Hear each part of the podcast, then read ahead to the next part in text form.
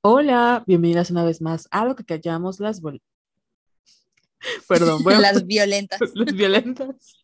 Bueno, lo que callamos las violentas violentas. El podcast de Somos Violetas patrocinado por Jimena, Marian Rubio, Daniela Portillo y Miranda Campos. Yo soy Carol Santana Y yo, Jess Ayala. y el día de hoy vamos a hablar de Hashtag 8M. Uh, mm, bueno, no creo que- Uy. así como uy, uh. Estamos así como que mm, procesando, porque hoy es el día 9. Sí, la verdad, o sea, cuando, perdón por lo que voy a decir, pero para estas fechas es cuando menos ganas tengo de grabar porque es Mm, too much. Siento, siento como, no sé si tú lo sientas, pero siento como mucha responsabilidad. No sé por qué. Puede ser por este podcast. Puede ser porque tenemos que ser feministas ejemplares. No lo sé, no lo sé, pero no Y te juro que hasta estoy nerviosa, Carol. Estoy nerviosa. Por lo- ahorita, Pero más adelante, sí, por estar grabando este episodio, más adelante voy a explicar por Ok, qué. ok, ok. Bueno, vamos por partes. Y tú, Y ¿y es tú qué pedo, qué pasó? ¿Qué hicimos?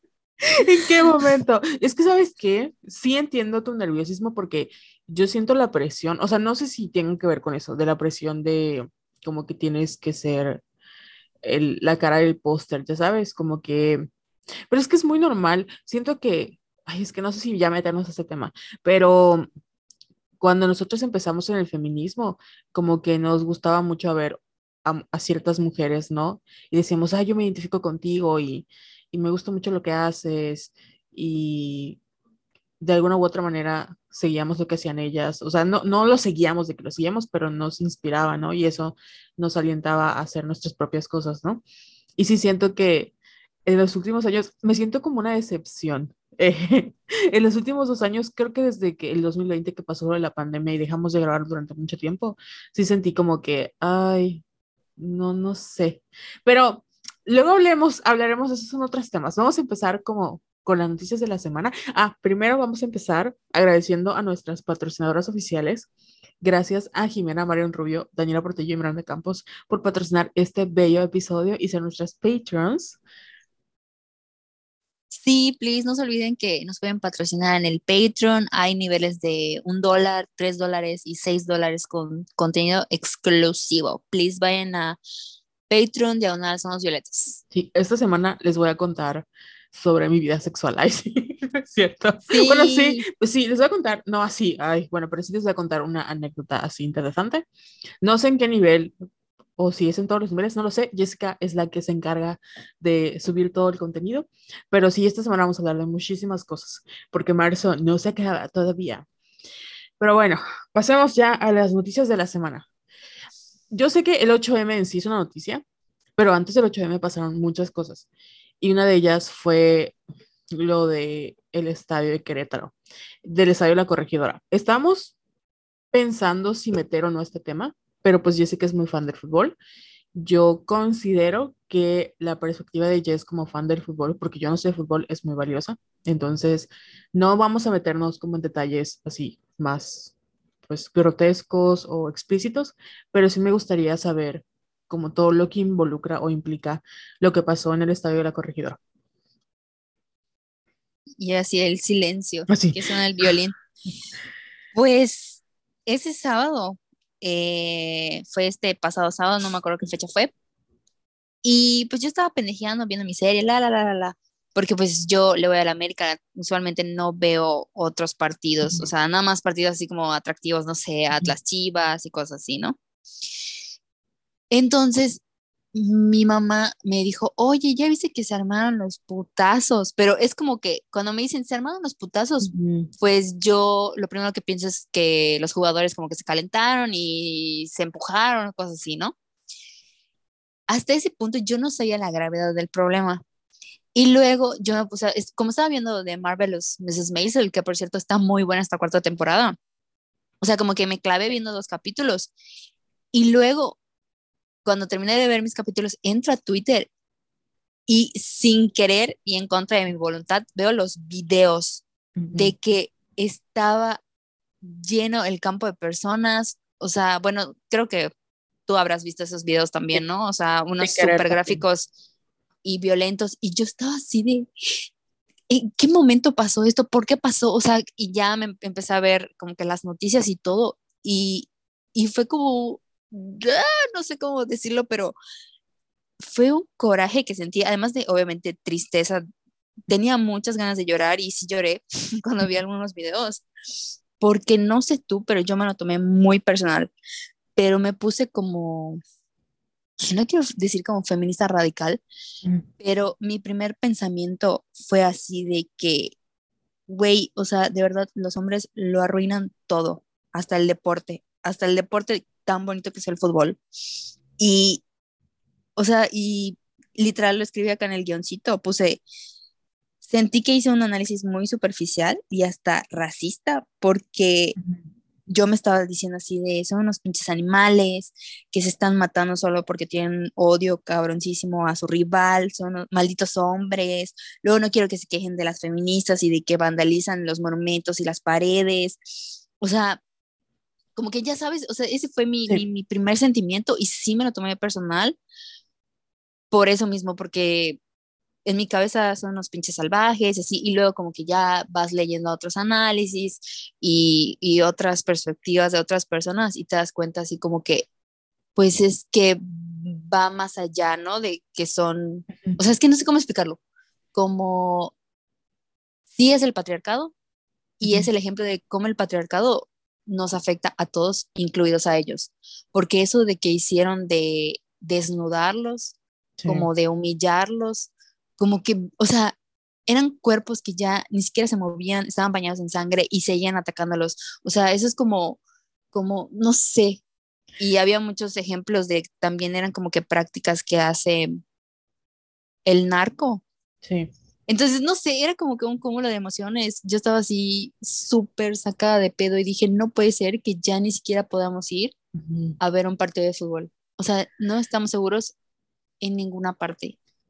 No sé tú qué piensas. Siento que ahorita que lo pones así, porque toda la gente, yo no sigo el fútbol, pero tengo, por ejemplo, amigas como Jess, como Andrea, que son amantes del fútbol. Y cuando, o sea, me acuerdo que Julia me dijo, güey, ve lo que pasó, o sea, ¿vieron lo que pasó en, Querétaro? Y yo, no. Y dijo, no vean los videos. Pero pues yo quería saber, o sea, de qué, de qué hablaba, o sea, no entendía. Y entré a Twitter y sin querer me salió porque esa es otra cosa. Los videos no estaban así tal cual, no sé si en la desesperación la gente, o sea, ya, ya no sé en qué grado grabamos o no grabamos, pero bueno, grabaron todo. Y era un video muy explícito de, de alguien asesinando a otra persona, tal cual. Y yo me quedé, o sea, yo uh, hasta me dio como ganas de vomitar, porque como dice Jessica, o sea, están era tanta la violencia, o sea, era, era la violencia en la forma así como más pura. Siempre hablamos de las películas, siempre hablamos de lo que nos pasa a las mujeres, pero creo que lo hemos normalizado tanto, entre comillas, estamos tan acostumbrados a decir, sí, mataron a una, la descuartizaron, que nos da la duda, que realmente no hemos, no nos hemos sentado a procesar todo lo que eso conlleva. Y creo que lo que me, no, me impactó a mí y a muchas personas fue que lo vimos, o sea, vimos un ataque en vivo. Y, sí. y, y, o sea, eso fue lo que dijimos, verga, o sea, este es el México en el que vivimos, o sea, esos güeyes que fueron a, o sea, tú estabas sentado al lado de un güey y de repente, ¡pum! O sea, no es un, no es un monstruo, o sea, sí es un monstruo porque lo estás viendo ya, pero no es un monstruo, es un güey que tiene un Facebook como tú, como yo, que le gusta el fútbol como a otras personas o que tiene un favorito o que este es hijo de alguien, es, es un ser humano que está matando a otra persona. Y lo que creo que lo que causó así como mucha, eh, no sé, es que lo, lo, viví, o sea, lo vivimos todos, porque esta semana también hubo un caso que mucha gente estaba hablando de cómo ya el Estado hace todo, o sea, como como que ya callamos lo que pasa, ¿no? Es como que te matan y pues no pasó nada, porque tu vida es irrelevante. De acribillaron a 17 personas, no sé en qué estado, pero también lo ah, grabaron fuera a luz del día, ¿no? Fue un, o sea, un funeral y acribillaron a unas personas. Y creo que siempre que pensamos en como el, narco, tal vez nosotros porque no estamos o vivimos en, perdón, en otro tipo de, burbuja, entre comillas, porque la violencia que nos toca vivir es diferente.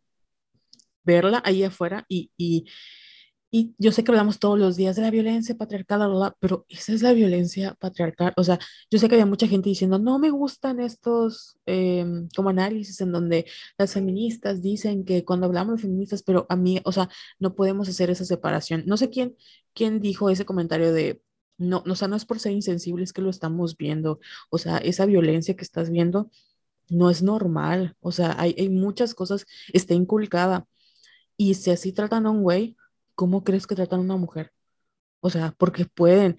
Y era lo que nos, o sea, nos impactó muchísimo. No solo les pegaban y los mataban y todo, los desnudaban para humillarlos. Tal cual. En la vía pública, o sea, no en el campo nada más, en la vía pública.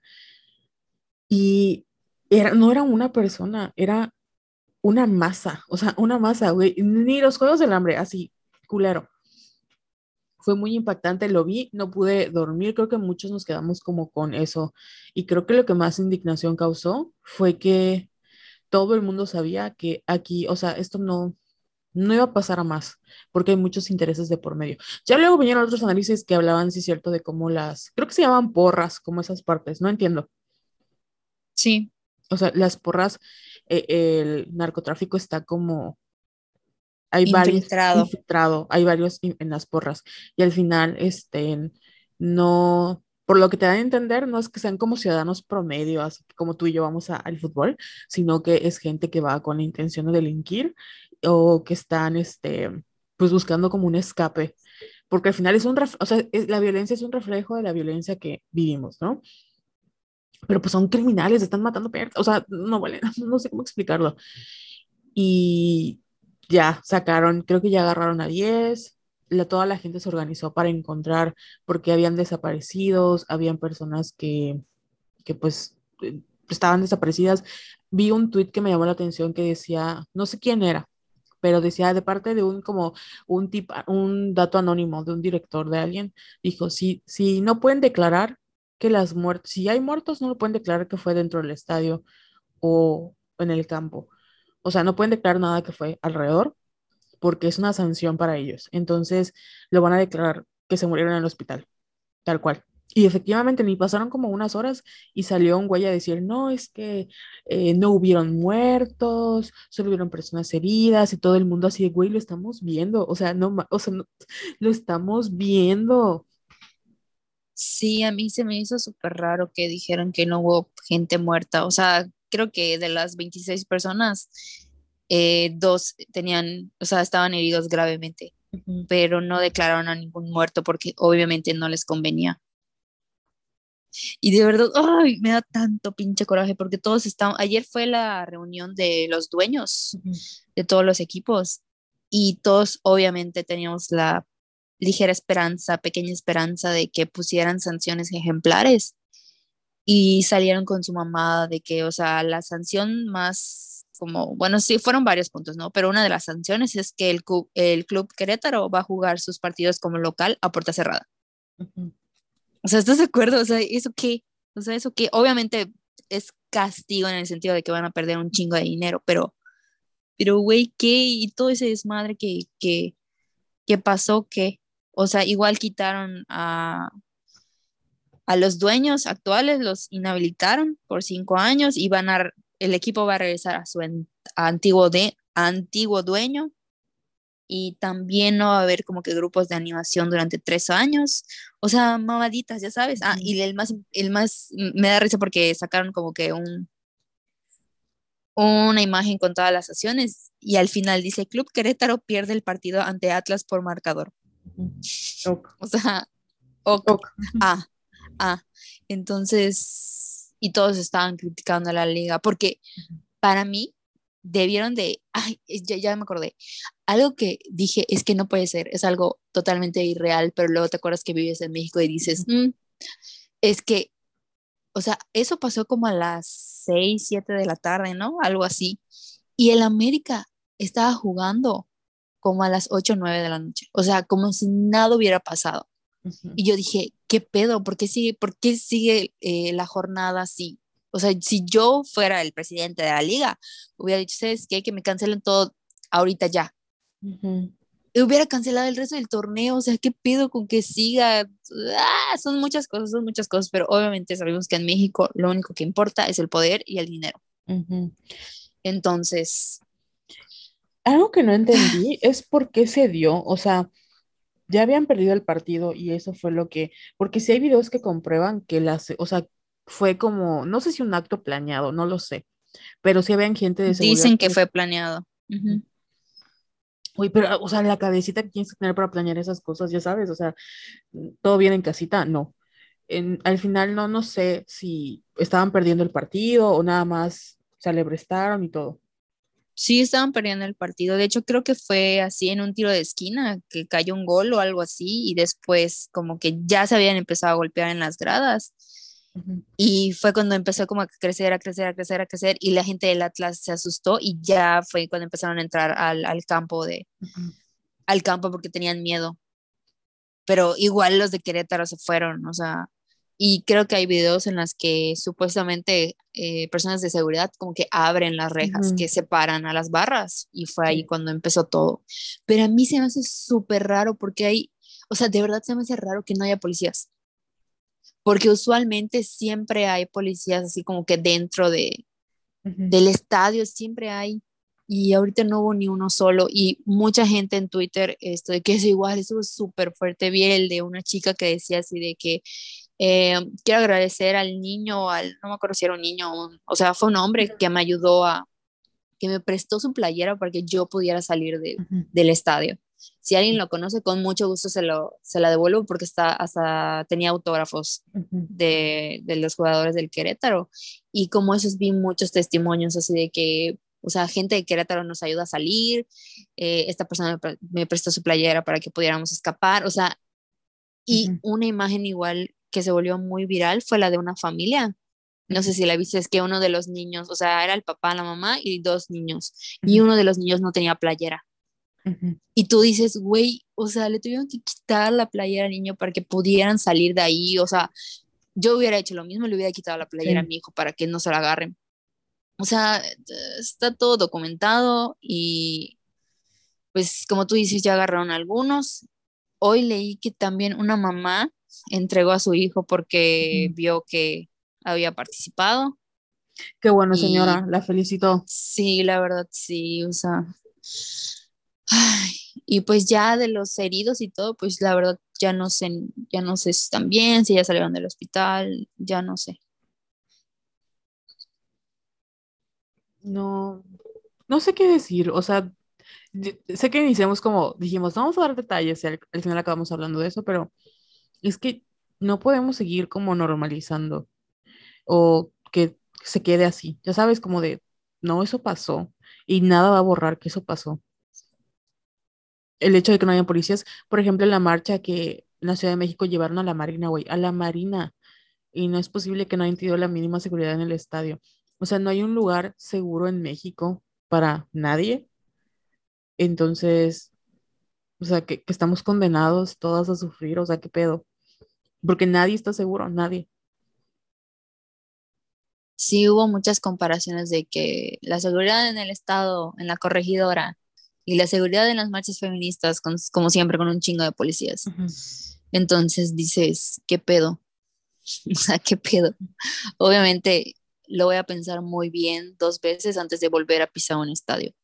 Lo que me, creo que de lo poco positivo que dejó esto es que, por ejemplo, ahorita el América se unió con Chivas para hacer una una campaña que me gustó mucho que se llama El Clásico sin Colores, porque justamente este sábado es el clásico Chivas de América. Y pues se me hace como que muy padre que se hayan unido. O sea, ellos dos que son así, ya sabes, súper enemigos y la mamada, ahorita que se unieron para, para sacar esta campaña.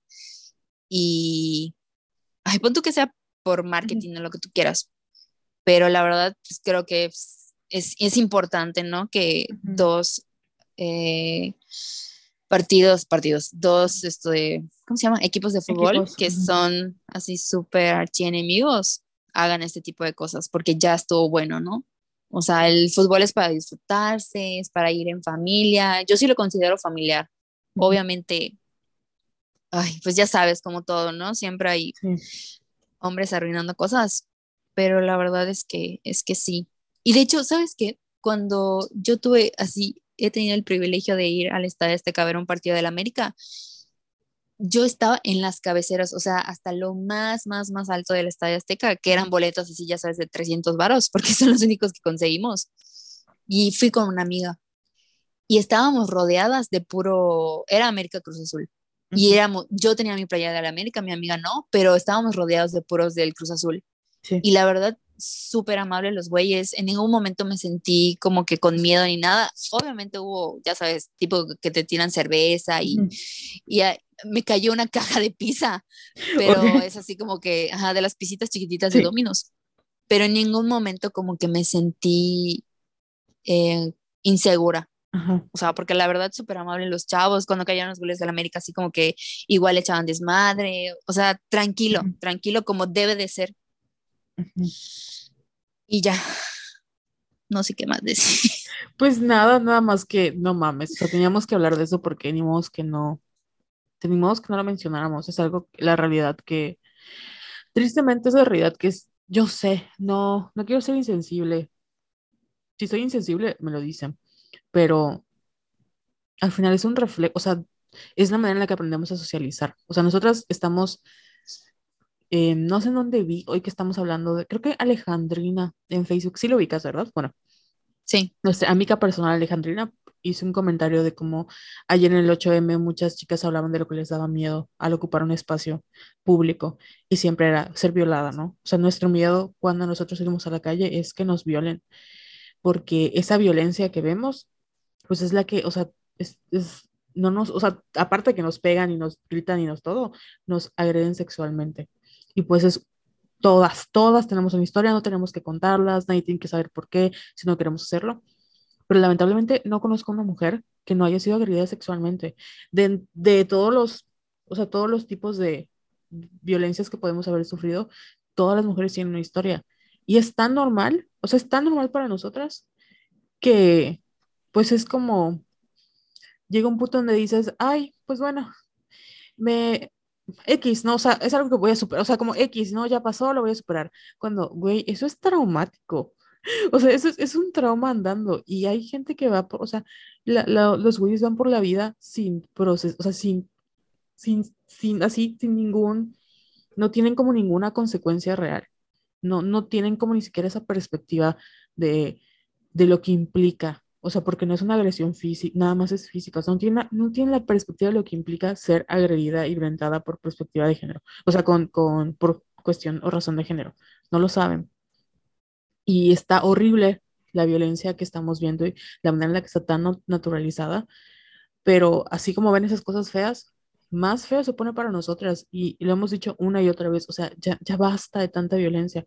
No solo son las mujeres que sufren, sino al final el patriarcado cobra la vida de de hombres, de personas de comunidades este, LGTB, la, la, pero, o sea, no depende ya de nosotras. Yo creo que ya no depende, o sea, hoy sí que no depende ya de nosotras, depende de los agresores. ¿Qué vamos a hacer con todos los agresores que existen? O sea, ¿qué vamos, o sea, ¿cuál es la respuesta? No hay una respuesta real, ninguna acción real por parte del gobierno. O sea, ¿qué, qué vamos a hacer? Porque hay castigos más severos, sí, güey, castigos, pero ya me, ya me agredieron. O sea, yo para qué quiero que lo castigues ahora si ya me agredieron. O sea, ¿qué, ¿qué vamos a hacer para prevenir que sigan atacando a gente? Y es todo el sistema, todo el sistema. Entonces, si no hay personas con perspectiva de género que sean capaces de replantear cómo vamos a mover el barquito para que la vida no sea tan culera, ¿qué, qué vamos a hacer? O sea, No lo sé, no sé qué vamos a hacer. es como, es que... todo, perdón por traer la depresión, pero sí es, sí es, yo creo que ya, no sé tú, ah, bueno, ya podemos hablar del 8M, ¿no? Yo no sé si tú te sientes enojada o triste o qué sé. Yo en lo personal estoy cansada. O sea, estoy, no tengo ni ganas, porque siento que todo lo que ya dije, lo que tenemos que decir, ya lo dije. O sea, yo, yo ya yo sé que hay personas más inteligentes hablando, hay personas más inteligentes o con, con, no sé, historias de vida que tienen que ser contadas, La mía creo que ya no. O sea, ya yo lo que tenía que decir ya lo dije y lo único que me queda, o sea, yo estoy harta de resistir. Y me acuerdo que hicimos un meme y casualmente Tania este, publicó algo parecido de que estoy harta de que todo el 8M o todo marzo siempre es que van a ser las feministas y vamos a luchar y vamos a todo. Y es como, siempre estamos en lucha. O sea, la lucha no es el 8M. Eso que vieron ayer no es lo que hace, o sea, es lo que hacemos todo el año de manera diferente hablar con tus amigas, cuando te avisan de, oye, me pasó esto, fue agredida, hacer la contención emocional, de, estoy en el trabajo y no me pagan y lido con machistas, esa es la contención que tenemos que hacer, o sea, todo el año estamos en chinga, güey, ¿hasta cuándo? Ni siquiera puedo disfrutar de una serie pitera y sentirme a gusto porque lo primero que pienso, o sea, están los lentes violetas ahí de que eso es machista, no eres buena feminista, o sea, ya, yo estoy harta de todo, pero una de las cosas de las que más estoy harta es que la gente no lo acepta. O sea, la gente, ahí están ahí las estadísticas, hay un chingo de mujeres y de testimonios de que nos matan, nos violan solo por ser mujeres y bueno, la gente es, y tiene mucho que ver, por ejemplo, con el, con lo que pasó el, el sábado en el estadio, porque justamente Calicho, recomiendo mucho que la sigan, es arroba Calicho en Twitter, eh, decía en un tweet, veo muchos tweets de cuánta violencia en la sociedad, hasta dónde hemos llegado, cómo entender esto y similares, pero si mencionamos como este tipo de eventos también se explican por la violencia patriarcal, se enojan y ahí, ahí ya no les gustó hablar desde lo estructural te das cuenta, o sea, es cuando pasa algo así como que súper fuerte, así de que, ay, ¿hasta dónde hemos llegado? Y les dices, güey, es la violencia patriarcal y nos afecta a todas, obviamente nos oprime a todos, pero más a las mujeres, no, no es cierto, que no sé qué, o sea, ya sabes, como que a pesar de todo lo que ha pasado, como que siguen sin aceptarlo. Y desde ahí pues ya estamos súper mal. Sí, ¿no? Nadie quiere, creo que igual era un tweet que decía, nadie quiere aceptar eso porque nadie quiere reconocer que uno o es una víctima o dos es un agresor. Porque te ha puesto, o sea, es que amigos, es imposible que ninguna de nosotras, es, hemos sido, yo creo que sin querer queriendo, hemos agredido a alguna mujer en, nuestro, en nuestra vida, porque todos crecimos en el sistema. El problema es que el sistema nos chinga a nosotras más, entonces hemos tenido que aprender a, a combatirlo, a, replantearlo, pero, o sea, hay, hay güeyes que conozco que son lo más decente posibles y aún así todavía hacen comentarios que digo, verga, o sea, de verdad, no te puedo confiar mi vida, o sea, no podría confiarte en mi vida, porque no, no, no, no sumas dos más dos. ¿Cómo quieres que yo me sienta segura contigo si no eres capaz de, ay, mi teléfono, perdón, si no eres capaz de, de empatizar. empatizar. Y ya, ya no quiero que empatices, o sea, güey, yo sé que no quiero que empatices conmigo, quiero que hagas algo. O sea, deja de solapar a machitos. Es que de verdad, a mí que me sirve que un hombre es empático conmigo y que me diga, ay, te siento, chinga tu madre, güey. Vete a, a, no sé, ayuda a tu mamá, lava tu ropa, no eres trabajo a las mujeres de tu vida, haz, haz algo. No violes. O cállate. o cállate, con que no violes. Yo creo que está súper bien. Y yo sé que violador suena como que muy agresivo, pero no, no, no seas un abusador emocional o no utilices tácticas pendejas o cada vez que escuches que alguien está hablando mal de una mujer así diga, ay, es que esa me la puedo coger, digas, güey, no mames, o sea, con que hagas eso, basta, suficiente, es más. No tienes que ser mi amiga, no, tenemos, no tienes que conocer, o sea, no tienes que ser mi amiga, no tenemos que conocer historia de vida, no tienes que escuchar a Taylor Swift, no tienes que, no tienes que hacer nada, solo evita participar en el sistema. Y, y punto, ya. Demasiado. Es más, y, está tan. Y eso, hasta les ponemos la vara muy baja, hasta eso, y ni eso pueden cumplir porque son unos pinches inútiles. Sí. Sorry. Perdón. Siempre acabamos hablando mal de los hombres en este podcast. Bienvenidas a las que son nuevas. Bienvenidas. Ay, además de que otra cosa estoy cansada, Carol. O sea, ahorita no solo es pelearte con machitos, o sea, también es pelearte con las que odian a las mujeres trans. Ya, o sea, güey, ya, neta. Por cierto, quiero nada más recordatorio amistoso aquí para las somos violetas, tanto Carol y Jess Ayala, las mujeres trans son mujeres. Saludos. Saludos. Si no les parece, pueden, pueden dejar de escuchar este podcast, ir a escuchar otros podcasts y ya. Sí, porque eso no va a cambiar, amigas, tu honest. O sea, el que nosotros creamos que las mujeres trans son mujeres y el que las mujeres trans tengan que estar en el feminismo no va a cambiar porque a ustedes les decepcione nuestra perspectiva. O sea, ¿qué te puedo decir? Yo no odio los derechos humanos. Adelante. Así es. Pero muy bien, a ver, ya vamos a, a, hablar específicamente del 8M, ya es que empezamos, pero yo en el guion, no sé si lo checaste. Sí, lo tengo pero abierto. Puse, puse dos preguntas. La primera es, ¿cómo te sentiste ese día? Y dos, ¿por qué no fuiste a marchar? Ok, primero tú, para que me des el ejemplo. Bueno, pues yo en la mañana del 8M estuve leyendo muchos tweets de mujeres que estaban muy emocionadas por ir a marchar, porque pues después de la pandemia creo que era la primera marcha a la que, a la que ya se podía ir un poquito más seguras en el sentido de que ya no hay tantos contagios, ¿no? Y la verdad, me sentí muy mal al leer los tweets porque yo ya no siento esas ganas ni tengo la energía que tenía antes para ir a las marchas. También me dio mucha nostalgia y así ah, mucho, mucho sentimiento porque me acordé cuando, cuando antes, o sea, en mis épocas de juventud, tenía hasta pleitos así con mis papás, mi mamá principalmente, porque no querían que yo fuera a marchar, o sea, principalmente por lo que pasó en, con la de Ayotzinapa, ¿no? O sea, mis papás como que se quedaron traumados con eso. Y con justa razón, obviamente. Y yo me acuerdo que muchas veces llegué a ir a las marchas sola. Eh, sí, a muchas marchas fui sola. O a veces iba con mi mamá. No me acuerdo si llegué a ir contigo.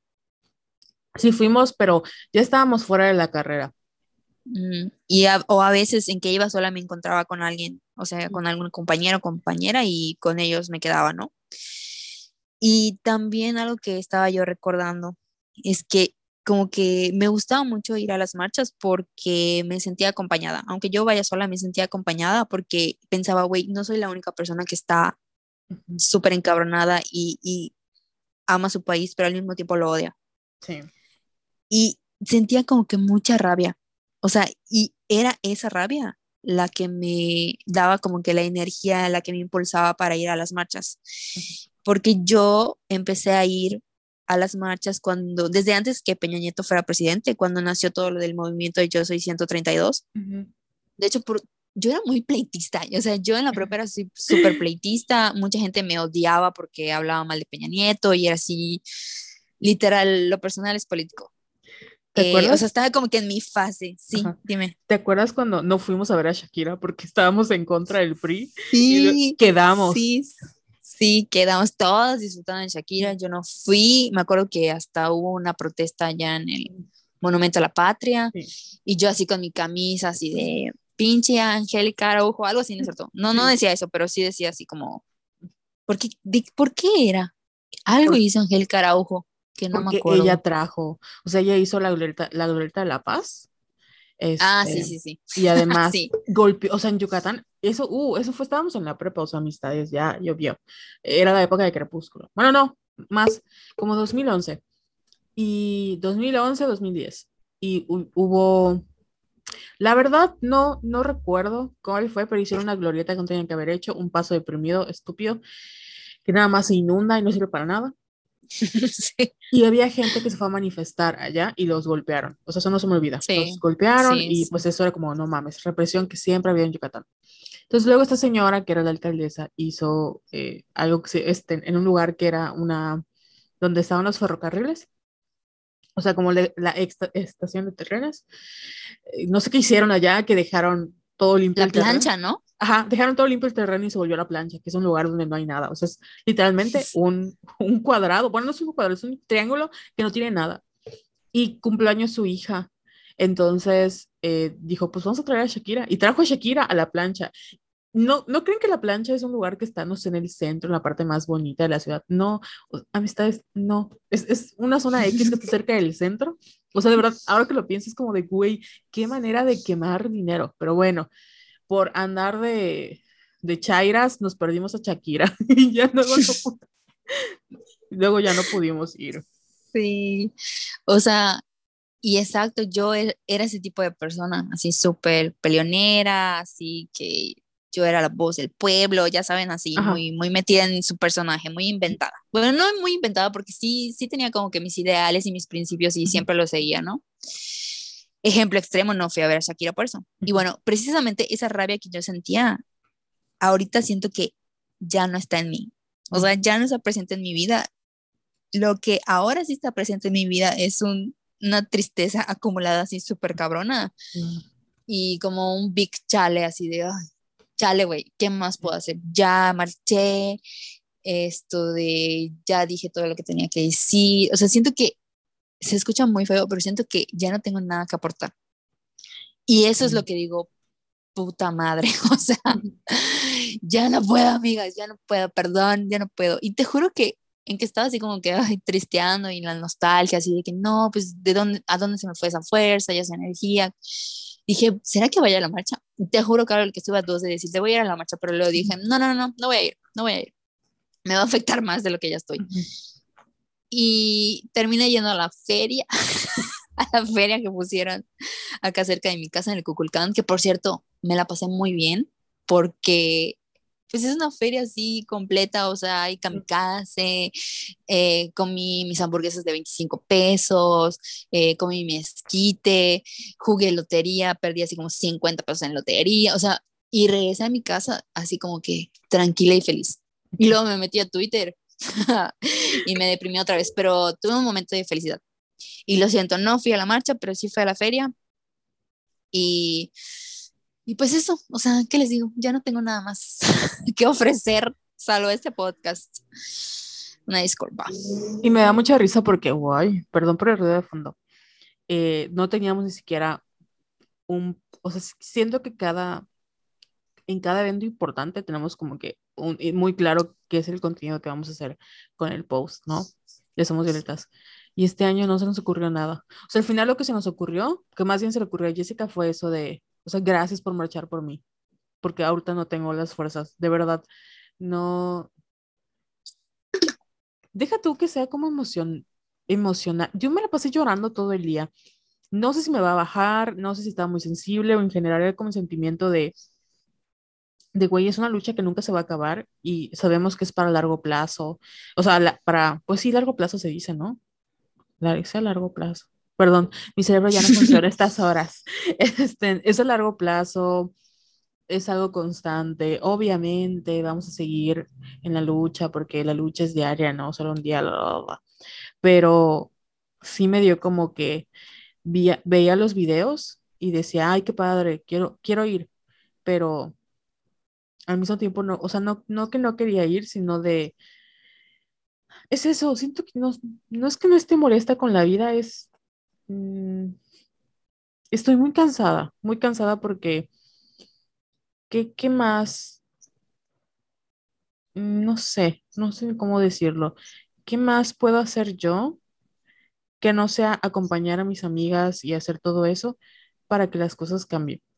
Y sé, sé que suena muy deprimente, pero sí es como de, ya es como hasta un trigger. O sea, yo lo sentí como un trigger de veo esas cosas y me pongo a llorar inmediatamente porque es de, güey, o sea, ¿qué, ¿qué, hago con todo? O sea, ¿cómo tratamos de, además de que estamos tratando de que sea un mundo más justo, estamos también lidiando con nuestras propias batallas, o sea, nuestras propias heridas patriarcales, ya sabes, el lidiar con si en algún momento fui víctima o cómo me reconstruyo y dejo de ser una víctima. O sea, yo no he tratado de eh, pensar muy claramente en qué momento o sea, si, si yo ya no me reconozco como víctima, o si me debo reconocer como víctima, o si ya no quiero hablar de ese tema, o, o sea, ¿qué, qué, qué pasa con mi historia? O sea, si no la quiero contar, si la cuento, em, no, no sé, como que en, que en qué momento ya dejo de ser eso que me pasó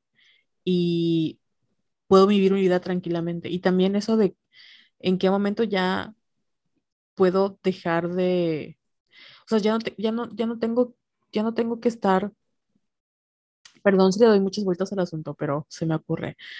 Este, ¿en qué momento ya puedo nada más ser feliz? O sea, solo quiero estar feliz sin pensar, sin preocuparme, o sea, ¿por qué no puedo tener ese derecho?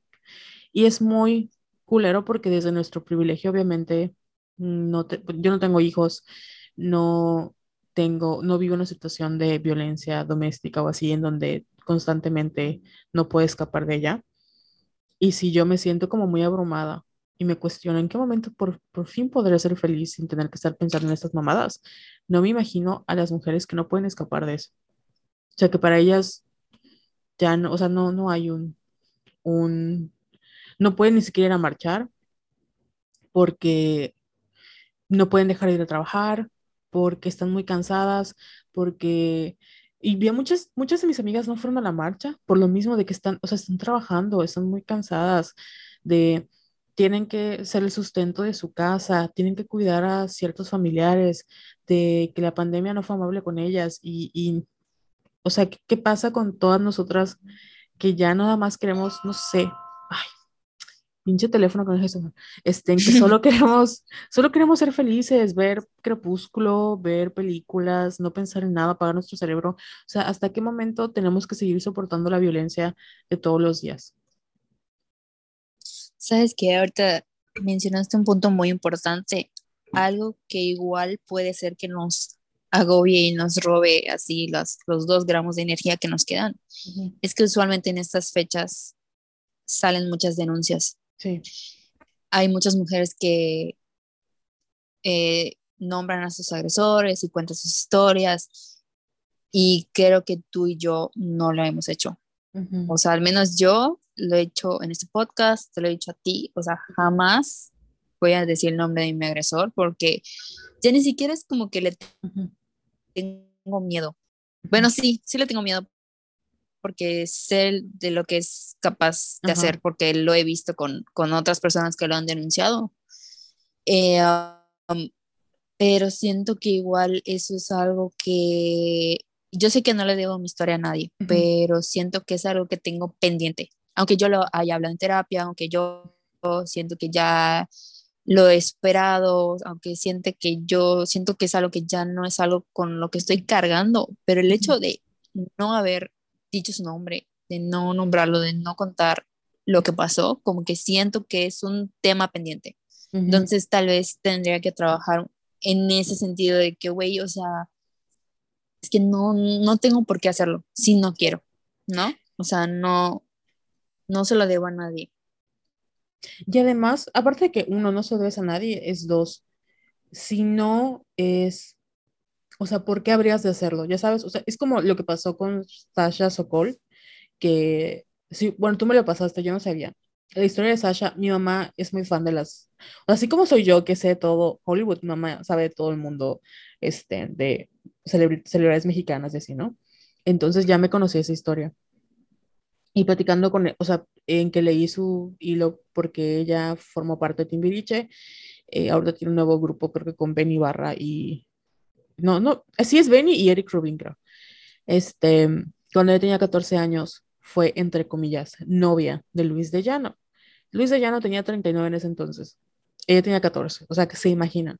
Y fueron novios creo que por dos o, o tres años, o cuatro, algo así. Entonces ella, ayer en el 8M, dice, voy a contar mi historia, ya pasaron 33 años. Este, pues en ese entonces era una niña y no lo vi de esta manera, pero ahora me doy cuenta que él abusó de mí, ¿no? Y tal cual, como había mucha gente que estaba diciendo, ay, ¿por qué lo dice ahorita? Si todo el mundo lo sabía, yo no entiendo de por medio, así de, güey, le tomó 33 años porque ya estaba, ya le tomó lo que le tomó que tenía que tomar para poder hablar de ese tema. Yo siempre he creído que no voy a contar mi historia, porque no quiero, o sea, no quiero, no la voy a hacer, no, o sea, no, ya lo, como le hemos dicho, platicamos en terapia, tú lo sabes, mi mamá lo sabe, la gente que a la que se le he contado lo sabe y ya, punto. No tengo por qué hacerlo demás. Pero sí es un tema y es una caja de Pandora. Y eso es lo que creo que me gustaría cuando dicen hay que ser empáticos. Me gustaría que los güeyes también, fue, o sea, entendieran esa parte. Hablar de tu historia es como abrir una caja de Pandora, porque no sabes lo que vas a desatar. Es algo con lo que luchas toda la vida a veces. Y a veces no, a veces se te olvida, a veces ni, ni lo tienes en cuenta, pero es eso. O sea, no ya estoy cansada de que no, puedan, no podamos seguir nuestras vidas sin que esté ahí como el cada 8M, hola, aquí está ese tema que estás ignorando. Hola, aquí te recuerdo esto. y, y, también el, el, como salen tantas denuncias, es leer un chingo de cosas, o sea, leer que tus amigas han pasado por lo mismo, leer que, o tu personas de tu familia, que tu mamá, que tu hermana, o sea, ese tipo de cosas que ya no podemos huir, o sea, no podemos escapar ni en lo, pon tú que, te que nos pasó ahorita en pandemia, nos encerramos y decimos, ya no salimos al mundo, pero eso no quita que no lo veas en Twitter, no quita que no lo veas en la tele, no quita que, o sea, no, es, no podemos escapar de esa violencia. Y ya llega un punto en donde no sé si por tratar de preservar nuestra seguridad, decidimos como, ok, no, o sea, me encierro en mí misma y que esto no me importe. O porque también es, es, caemos en el hoyo, o sea, imagínate que cuando nosotros dejamos de hablar, que también es un tema que tenemos pendiente, lo hemos platicado acá, pero siento que sale a colación. Siento que nos hemos, bueno, yo me siento muy decepcionada porque todo el mundo cuando nos dice, ay, es que ustedes nos han ayudado y es de, creo que ya no somos lo que éramos antes está bien cambiar, ¿no? Pero mucho tuvo que ver con eso, de que fue, era tanto, tanto, tanto, que ya no puedo. Y yo veo a mis amigas que son activistas y que siguen haciendo y que e, ellas salen a la calle, hacen cosas, eh, son acompañantes, eh, que hacen abortos y así, y yo digo, yo no puedo. O sea, no, no, no, no sé cómo, cómo lo hacen porque yo no puedo. O sea, para mí es too much. Y si como siendo contención de mis amigas, es too much. No me imagino cómo hacer eso para otras personas no es tan cansado. O sea, ¿cómo pueden? Y tienen sus vidas, y tienen sus novios o sus parejas, y siguen su vida. Yo, yo no puedo. Y me siento así como de, ah, somos violentas y somos violetas, pero al final es como, no quiero hacer nada, o sea, ya no quiero hacer nada. Así me siento. Perdón por, por explayarme y usarlas como terapia. Y ahorita que dices de cómo vemos a otras activistas, y por ejemplo yo veo a Rosa de Wadis sin acoso y digo, no mames, o sea, yo nunca podría hacer todo lo que hace Rosa. Y veo lo que hace Kelly de Igualdad Sustantiva de Yucatán y digo exactamente lo mismo. O sea, siento que tienen, eh, um, o sea, son proyectos súper, súper chingones. Obviamente ellas son unas chingonas y hacen cosas que nosotras no hacemos. Pero igual creo que hemos ayudado un poquito, Carol. O sea, tampoco es como que, ay, somos unas pinches inútiles. No, o sea, sí hemos ayudado a mujeres, tal vez no de la manera como Rosa y Kelly, ¿verdad? O de otras asociaciones eh, eh, feministas, pero creo que sí hemos, poquito a poquito hemos construido algo muy importante. Y también hay que, hay que reconocerlo. O sea, sí. nos ha costado. Más, más va para allá como mi, mi des mi decepción en el, en el, caso de, por ejemplo, este 8M de plano, o sea, ni siquiera tuiteamos nada, fue así como de, porque es que no sé qué, hoy sí que no sé qué decir, ¿qué les puedo decir que no siempre les digamos y que ya sepan? O sea, la, la indignación no es suficiente, estamos súper molestas. Yo vine, sí, ah, bueno, tú me comentaste lo que pasó en Mérida, que hubo un como colectivo transfóbico Sí, o sea, yo no sabía que había, o sea, para que vean ahí si estamos atrasados en noticias, porque hoy descubrí justamente por comentarios de compañeras que fueron ayer a la marcha, que, o sea, como que ya había una planeación, tengo entendido, y este grupo, esto de transfóbicos, sorry, porque lo son, de hecho, una tenía un cartel que decía no trans, algo así, ¿verdad? No trans, te mandé la foto. Sí y que estaban hablando, creo que, no sé si Rosa o, ay, olvidé el nombre de la otra compañera, estaban dando como que un, un discurso, ¿no? Y este, ese colectivo transfóbico como que no las dejaba hablar porque estaban haciendo mucho escándalo y les pedían que por favor hicieran silencio y les valió madres. Entonces, ajá, hubo ahí como un enfrentamiento.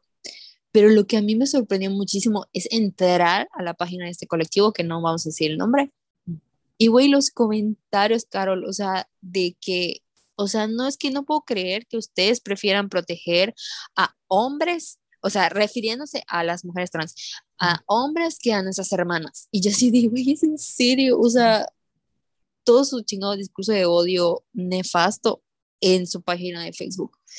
Afortunadamente creo que no tienen tantas seguidoras, pero es como, o sea, no puede ser, ustedes también, o sea, ya, ya, ¿qué te digo? ¿Qué te digo de las trans, de las, de las transodiantes? Transodiantes.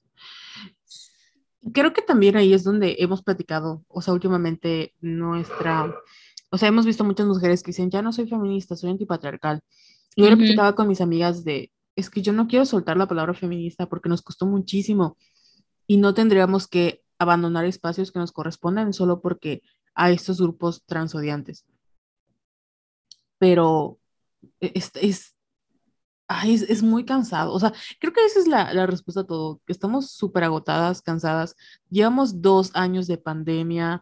La gente, hay, nosotros hablamos de nuestro privilegio como mujeres que estén, trabajan, pero hay mamás, o sea, hay mujeres que son mamás y que llevan dos años encerradas con sus hijos, haciéndose cargo de labores emocionales en su casa, de su trabajo, de sus hijos que no han ido a la escuela, este, o mujeres que están, que nunca pararon, o sea, que nunca pudieron como estar en el home office porque tenían que estar en pandemia, eh, sus trabajos les exigían que fueran que estuvieran afuera, o que son doctoras, o que son enfermeras, o que son parte del, doctor, del sector salud, o que son mujeres que tuvieron, o sea, ni siquiera tuvieron tiempo de procesar las pérdidas que tuvieron porque tenían que salir a trabajar.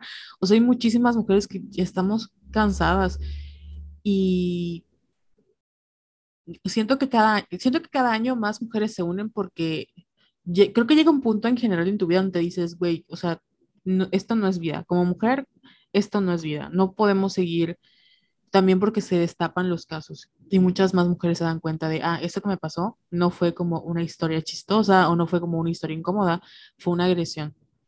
Y ahora me doy cuenta porque ahora tengo las herramientas y ahora puedo lidiar con eso. Pero está, yo entiendo a las mujeres que no quieren denunciar, entiendo a las mujeres que no quieren hacerse o, o como meterse en esa onda porque es muy cansada. Sí, así es. Y yo pensé que ibas a seguir. No, yo igual, pero me cansé. me cansé. Ay, es que esa es mi conclusión. Perdón si suena muy apática. En general, creo que. creo que es eso. Creo que. En conclusión, estamos hartas de cancelar este podcast. Fíjense que yo muchas veces le he hecho a Carol así: que, ¿de qué vamos a hablar? o sea, ¿cuál es el siguiente tema del podcast? Porque de verdad ya no se me ocurre nada. Y y sí me pasa que a veces no tengo ganas de grabar porque no sé qué decir. Y eso me lleva a mi siguiente punto. Porque sabes qué he sentido también? Que siento que mis análisis ya son como que súper, súper, o sea, son muy superficiales. O sea, porque ya no tengo como que este, como que ya no me clavo en analizar cosas y eso, ¿no? Por ejemplo, hoy me pasó, bueno, ayer, ayer que que después de que llegué de la feria sí estaba feliz, que no sé qué, y empecé a ver como que las fotos de la marcha de acá de Mérida, de CDMX, y viste que muchas eh, feministas les estaban dando eh, flores a las policías. Sí.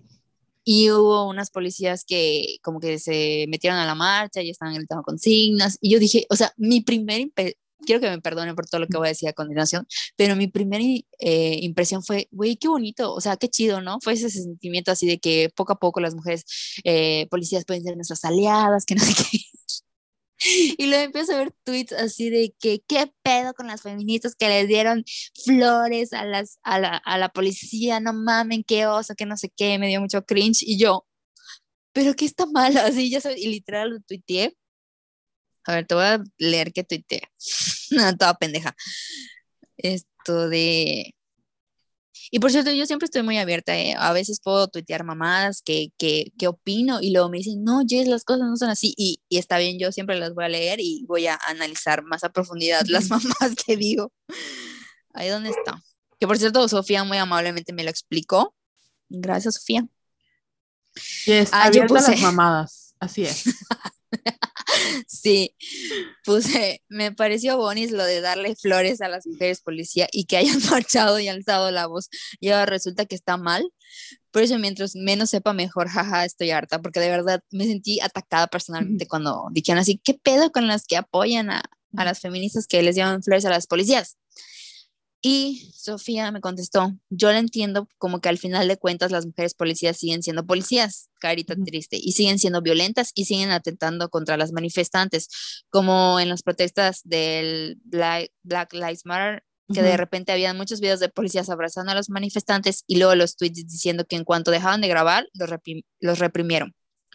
O querer poner a mujeres en el poder, pero que pero que como quiera repliquen posturas conservadoras. Entiendo que la intención fue buena, pero ajá, la policía, ya sea hombres o mujeres, siendo siendo policías. Y yo dije, pues tiene mucho sentido lo que dice, o sea, ya entiendo por qué a muchas feministas no les pareció que las policías se, fueran parte de la marcha y por qué no les pareció que, o sea, como que este gesto de darle florecitas no les pareció bien, ¿no?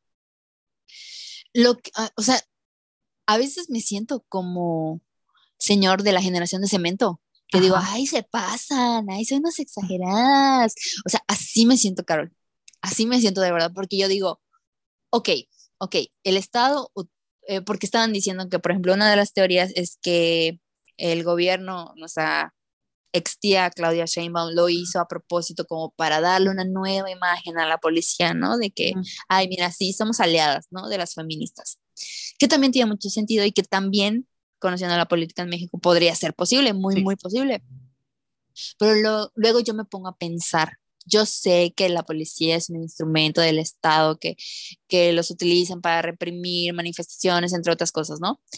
Pero, ¿qué pasa con las mujeres policías como mujeres, como individuos que seguramente han sufrido abusos? O sea, trabajan en la policía, no mamen, o sea, Imagínate la clase de cómo las deben tratar por sus compañeros.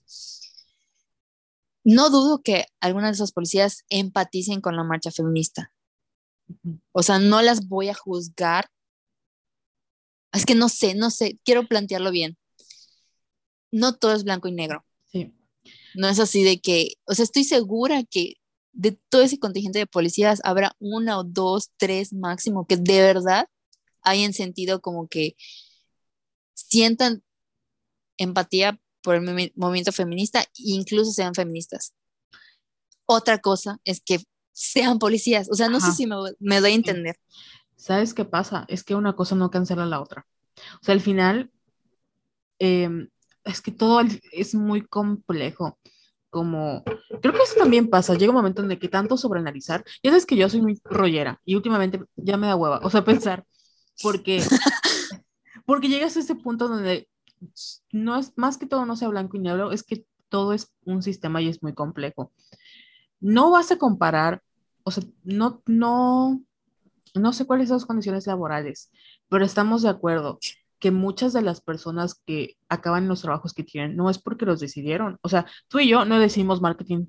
tú y yo, si fuera por nosotras, no trabajáramos en marketing, pero es lo que la vida nos llevó. Y el sistema de policías mexicanos siempre hemos dicho, bueno, siempre se ha dicho, porque pues que no siento que acepten a cualquiera, pero pues sí, es, es, hay mucha gente que se ve en la necesidad de tener que entrar como a la policía, porque eso es lo que, no sé si lo vio, o es este, el camino que les queda, o quieren hacer el lo que tú quieras, no sé, lo que tú quieras, entran a trabajar un sistema que es corrupto y acaban siendo corruptos, ¿no? Porque son, son el Estado. O sea, al final es, siguen siendo opresores. Pero, güey, esto es todo un sistema, porque así como, no sé, Juanito Pérez, el policía, te, te puede agredir y, te, y, son cómplices en, esa, en ese abuso de poder, también Juanito Pérez agrede a sus compañeras policías. Y también ellas replican, o sea, replican parte del sistema patriarcal, porque estamos dentro de ese sistema, o sea, el que ellas sean como un arma de gobierno no implica que no, sufran también opresión y tampoco implican que ellas no ejerzan esa opresión. Y sí entiendo de dónde viene el que la, es una manera de protestar y de decirle, o sea, las que dieron flores fue así como de, no te voy a atacar porque el año pasado, porque creo que es algo que pasó este año. O sea, en CDMX yo no vi que hicieran como destrozos como fue el año pasado, sí hicieron, pero no, creo que no fue la nota más importante sino fue que este año, em, no sé si tiene que ver con que fue la primera vez que salían después de pandemia que se veían tantas personas. Fue más como ese ambiente de, ya no nos, o sea, si nos van a atacar, que sea porque usted, o sea, que sean ustedes, ya sabes, nosotros no vamos a, este, o sea, vamos a responder de la manera en la que ustedes nos respondan, porque yo vi a muchas, a muchas mujeres como cada año participando en, en, ay, manifestaciones artísticas, sí habían como siempre, este, que rayaban monumentos, tiraron un semáforo, ya sabes, pero ese tipo de cosas no vi, creo que en Monterrey se puso un poco más intenso porque quemaron el palacio y todo. Entonces, entiendo de dónde viene el que le den las flores, pero sí es un arma, o sea, al final es el Estado. Y pon tú que, que Claudia Sheinbaum no, no, les haya dicho que lo hagan, o pon tú que sí. O sea, son, siguen siendo mujeres y siguen siendo, pues, mujeres que vienen de situaciones tal vez vulnerables, que el camino de vida las llevó allá. Eso no, no cancela que no puedan ejercer violencia contra otras mujeres, pero eso tampoco cancela que hayan sufrido violencia. Lo que sí está, lo, lo complejo del asunto es, como siempre, eso, de, pues, en realidad estamos luchando en contra de él, como el sistema, el Estado también es patriarcal, porque eso de la Marina me impactó, o sea, el, creo que 43, estaba la estadística ya, no sé si el 63% o el 43% de las mujeres que fueron encarceladas o fueron aprendidas por, la, por los por integrantes de la Marina, y sufrieron este abuso sexual. Y es una estadística que, o sea, Claudia Sheinbaum o no sé quién envió a la Marina a, o sea, desplegó un operativo gigante para la manifestación del 8M y llevó a elementos que agreden a mujeres a cuidar, entre comillas, monumentos. O sea, toda la intención de lastimar a las mujeres está allá. Y lo vimos todos los días, pero pues una cosa no cancela la otra. Entonces, sí, yo igual vi los videos y dije, ay, qué bonito, qué sentimiento ver a mujeres porque... Mm, pero no, lo tuiteaste, no quedaste como yo porque tú no lo tuiteaste. no, pero le di me gusta, o sea, porque al final, o sea, es, creo que es lo que pasa con el 8M, al final es tanto el, o sea, es el sentimiento que tienes de, güey, o sea, es, cuando ves que alguien abraza, o sea, tú ves una, una foto de una mujer abrazando a otra, sabes que en ese abrazo hay un güey, a mí me pasó también, o sea, a mí me pasó también, yo lo sé, no me lo vas a, no, no me lo tienes que explicar porque yo lo viví, ya sabes.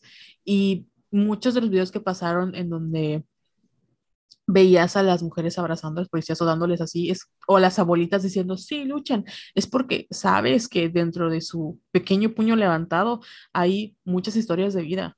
Y somos seres humanas, eso nos va a pasar, pero pues sí, al final no, no hay que ser amigos del Estado ni de los policías, porque acuérdense que los policías no nos cuidan, nos agreden. Ojalá las mujeres policías fueran o tuvieran el poder de, de proteger, o sería padre, sería bueno, eh, que les, o sea, que trataran de, o sea, hubiera un, un, un, protocolo que cuidara la, manera en la que las mujeres son agredidas, pero pues honestamente, o sea, las mujeres son agredidas, son aprendidas, pero honestamente es una, es, no, es un arma, o sea, la policía en México ah, les tenemos miedo. O sea, nadie está feliz al lado de un policía. Sí, sí, tienes mucha razón y me quedo con que es un tema pues muy complejo, que no tengo la capacidad ni las ganas de analizar honestamente, pero muchas gracias a todas las personas que me contestaron mi tweet y que fueron muy pacientes conmigo para explicarme. Pues no es que seas tonta, o sea, sí soy. No es que soy tonta, es simplemente como eso, ¿no? O sea, una cosa no cancela la otra. Puedes sentir empatía por una mujer policía y puedes saber que es parte de un sistema que la suprime. Como tú sí viste The Handmaid's Tale, The Handmaid's Tale, o el cuento de la criada. Sí. Yo no lo he visto, pero tengo entendida que las esposas de los funcionarios o algo así, al final igual son oprimidas, pero ellas también son partícipes del sistema y te puede dar tristeza, ay, pobrecita, la golpea, no sé, pero pues ella también obliga a otras mujeres a parir, este, ya sabes, entonces lo mismo con las, con las mujeres policías, de seguro, en, ahí habrá una buena policía, habrá una buena mujer que sufre mucha violencia, pero pues forma parte de ella. Y tampoco que esa es otra cosa, yo jamás, jamás le voy a poder decir a una mujer, renuncia, porque yo no sé si tiene bocas que alimentar, porque yo, no, o sea, es muy complicado. ¿Estoy a favor de la policía? No, me da miedo, de nadie y se los digo como una persona que vio películas de acción y creció con ellas y quería ser policía. No, es, es lo, lo, es horrible, pero una cosa no cancela la otra. O sea, puedes ser empática con una policía y saber que, eh, pues, igual te puede llevar la verga junto a ella, ya sabes. Se puede llevar la verga. Sí, pues, ¿qué te digo? Ahorita que estabas hablando sobre la, la marina que pusieron en la, en, en, la marcha de SMX, esto de, y hablando como que de la seguridad en las marchas. Eh, mi jefa nos preguntaba a mí y a mi compañera que si no íbamos a ir, o sea, a la marcha de ayer. Y le respondí que no, y lo primero como que se me vino a la mente, o sea, como para justificar, ya sabes, fue decir que ya no me siento segura. Esto de... Y no sé, ya contamos, ya contaste en un podcast lo que pasó, ¿verdad? Cuando la última vez que fuiste a la marcha que llegó la policía y estuvo así súper feo porque sí, como que básicamente las, las estaban persiguiendo. Sí. Ajá, pero, o sea, como que pensando en eso, siento que va mucho más allá. O sea, sí, no me siento seguro de ir a una marcha, pero también llega a la conclusión de que es porque realmente ya no tengo ganas de ir. y está bien, o sea, está bien que yo no quiera ir, pero, pero me puse como que el propósito de ir a la siguiente. Pero eso sí, acompañada, o sea, acompañada, no sé si de Carol, si accede, si de mi mamá o de mi prima Vivian o no sé. Pero esto de... desinvitando a la marcha. no. ¿Por qué no quieres ir conmigo? Carol, o sea, terminaste yendo al psicólogo la última vez que fuiste a una marcha. O sea, no te voy a obligar a ir otra vez. Pero la intención es lo que cuenta, Jessica, me puse haber dicho, yo pude haberme... Bueno, la verdad no me iba a negar, te iba a decir que sí. Yo lo iba a tener como un, eh, ataque de pánico, pero bueno. Este, pero la intención estaba ahí. Pero sí, yo igual tengo el propósito de, de ir a la próxima marcha porque igual creo que el ambiente ha cambiado última. No sé si tú lo sientes como diferente. O sea, por los videos que has visto. Porque, según yo, hace como tres años que no vamos a ninguna marcha. sí. Desde antes de pandemia. Sí, por mi, por mi, por el famoso 28S del 2019. Y no, o sea, está padre, se ve muy padre, me gusta que haya como ese espíritu de sororidad y todo.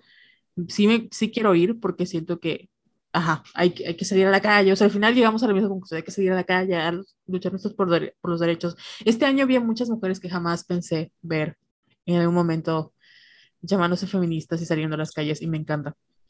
Pero sí, o sea, hay, este, este, esta vez no vi si los policías agarraron, pero no, no quiero cantar victoria, porque creo que esta vez hubo más como pintas en monumentos.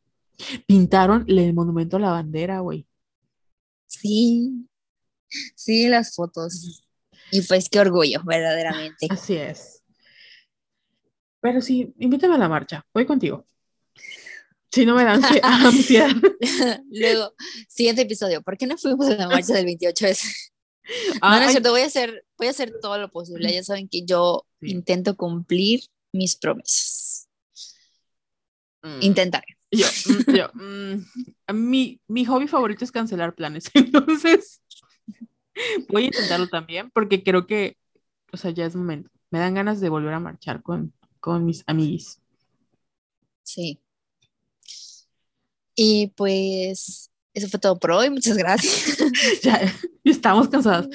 No, pues bueno, eso del 8M, ah, como que eso del 8M, en Monterrey se puso intensa. Yo tengo unas amigas que fueron, no la Patria, fueron otras a marchar y quemaron hasta el palacio. Mariana Rodríguez, nuestra amiga íntima, nuestra BFF, se sumó a la marcha, que es otra cosa. Bueno, es lo que decíamos, una cosa no cancela la otra. Mariana Rodríguez puede ser una, este, puede... Interesada. además, interesada, doble moral, no. Puede ser una víctima y una victimaria. Esa es la palabra, puede ser víctima y victimaria, es lo de la policía. Tú puedes ser una víctima y sufrir muchísima violencia y eso no cancela que no seas una victimaria sí.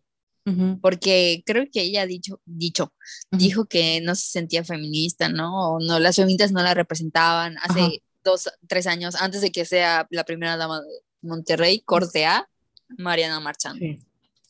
Y pon tú que sea verdad, o sea, que ahorita ya se sienta feminista y todo, pero de nuevo, o sea, no cancela que pues, es una, un instrumento, es un instrumento del Estado y ve por sus propios intereses y y, y, no está mal que tú veas por tus propios intereses, pero cuando pones en peligro la seguridad de las mujeres, como ella lo ha hecho una y otra vez al exponer a menores, a mujeres menores de edad, eh, pues está, culero. O sea, no, no es como que yo me sentiría súper segura de estar marchando con mi amiga Mariana Rodríguez, ¿verdad?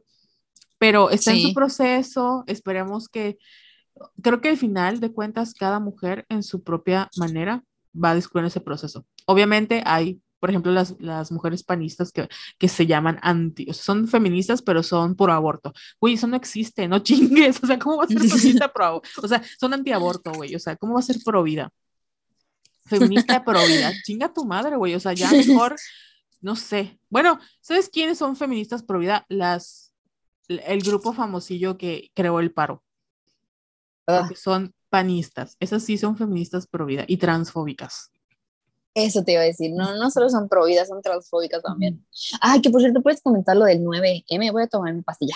Ah, sí, el 9M, pues, ¿se acuerdan que cuando dejamos de grabar hace mucho, este, uno de los primeros episodios que regresamos fue, lo hicimos el día del, creo que el día después del paro, y platicamos de que en su momento fue, o sea, el paro nacional era el 9, nadie se mueve, y en ese entonces, si no me equivoco, no sabíamos, o sea, había un grupo, no, no queremos decir sus nombres, no porque les tengamos miedo, pero sí les tenemos miedo. Más que tenemos sí miedo. Les tenemos miedo. Sí, les tenemos, miedo. porque, qué hueva, o sea, les tenemos miedo porque sabemos cómo operan y no, gracias. Sí, nos van a mandar a sus Ay, no, troles y no, no, no, te, no te van a eso, gracias. Así es, bastante tengo con, yo soy mi peor enemiga, no necesito más. El, sacaron la, la iniciativa del 9, nadie se mueve y mandaron como a paro nacional. Y todo, creo que en su momento como nadie lo había hecho, creo como mucho, o sea, nadie lo había hecho de manera oficial en México, porque el paro siempre ha existido en diferentes partes, en España, en Chile, la. Entonces, el ese día supuestamente no tenías que estar ni viendo redes ni así. Obviamente, como Gis y yo nos dedicamos a eso. No fuimos a trabajar, creo que parece, no sé si seguíamos en nuestros trabajos o ya estábamos desempleadas, no lo sé, pero Ah, no, yo estaba iniciando un nuevo trabajo y no trabajé. Este, yo tampoco trabajé ese día. Fue raro. Pero estábamos como, bueno, yo al menos estaba como pendiente de las redes y vi a mucha gente que no se fue a paro, o sea, mujeres que no se fueron a paro y mujeres que sí se fueron a paro. Y la conclusión a la que llegamos muchas fue que fue horrible. O sea, la experiencia de no de callarnos ese día fue horrible porque los güeyes lo utilizaron como para reírse, no hubo un como, o sea, no le dieron la importancia que, que tenía que ser, no era una fecha.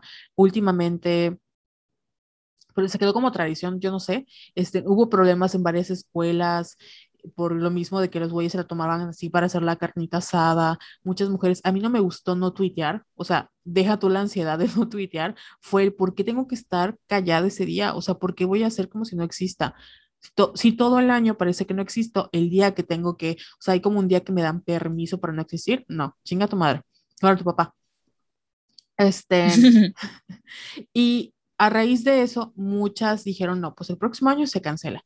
Y empezó a salir o a resurgir el, como, si no me equivoco, antes de esa fecha no sabíamos que ese grupo era transodiante. Mm, sí, sí no, sabíamos. O sea, tampoco, creo que no era tan obvio. Entonces, por eso, o no les prestábamos la suficiente atención.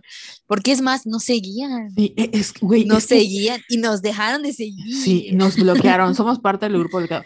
Ustedes no, no están acá para saberlo y yo para contarlo, pero la realidad es que antes de ellas estábamos nosotras y yo me acuerdo que nos comentaban nuestros posts, me acuerdo que, que o sea, vimos cuando surgieron, de dónde, o sea, aquí, yo, creen que no me acuerdo, pero me acuerdo muy bien.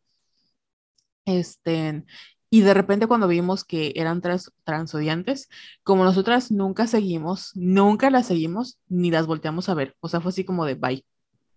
Este, seguíamos compartiendo nuestro contenido, siempre, según yo, siempre hemos compartido que las mujeres trans son trans, pero bueno, no sé ni cómo nos, o sea, qué, qué fue lo que causó que nos bloquearan y ya, pero bueno, qué bueno. La cosa es que a raíz de que se destapa como toda su transfobia, pues ya varios eh, colectivos empiezan a, O sea, ya las conocen, saben, saben que trabajan para el PAM, saben que son transodiantes y así, ¿no?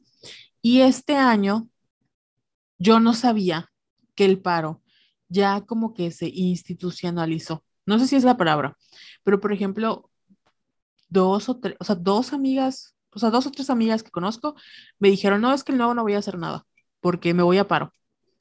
Y yo así de, ay, ¿cómo? Es que en el trabajo, o sea, nos dan el paro, punto así nos lo dan, ¿no? O decidimos como irnos a paro. Y en el trabajo de otras compañeras, o sea, de otras amigas, es como de, nos dan ese día porque se supone que no vamos a trabajar.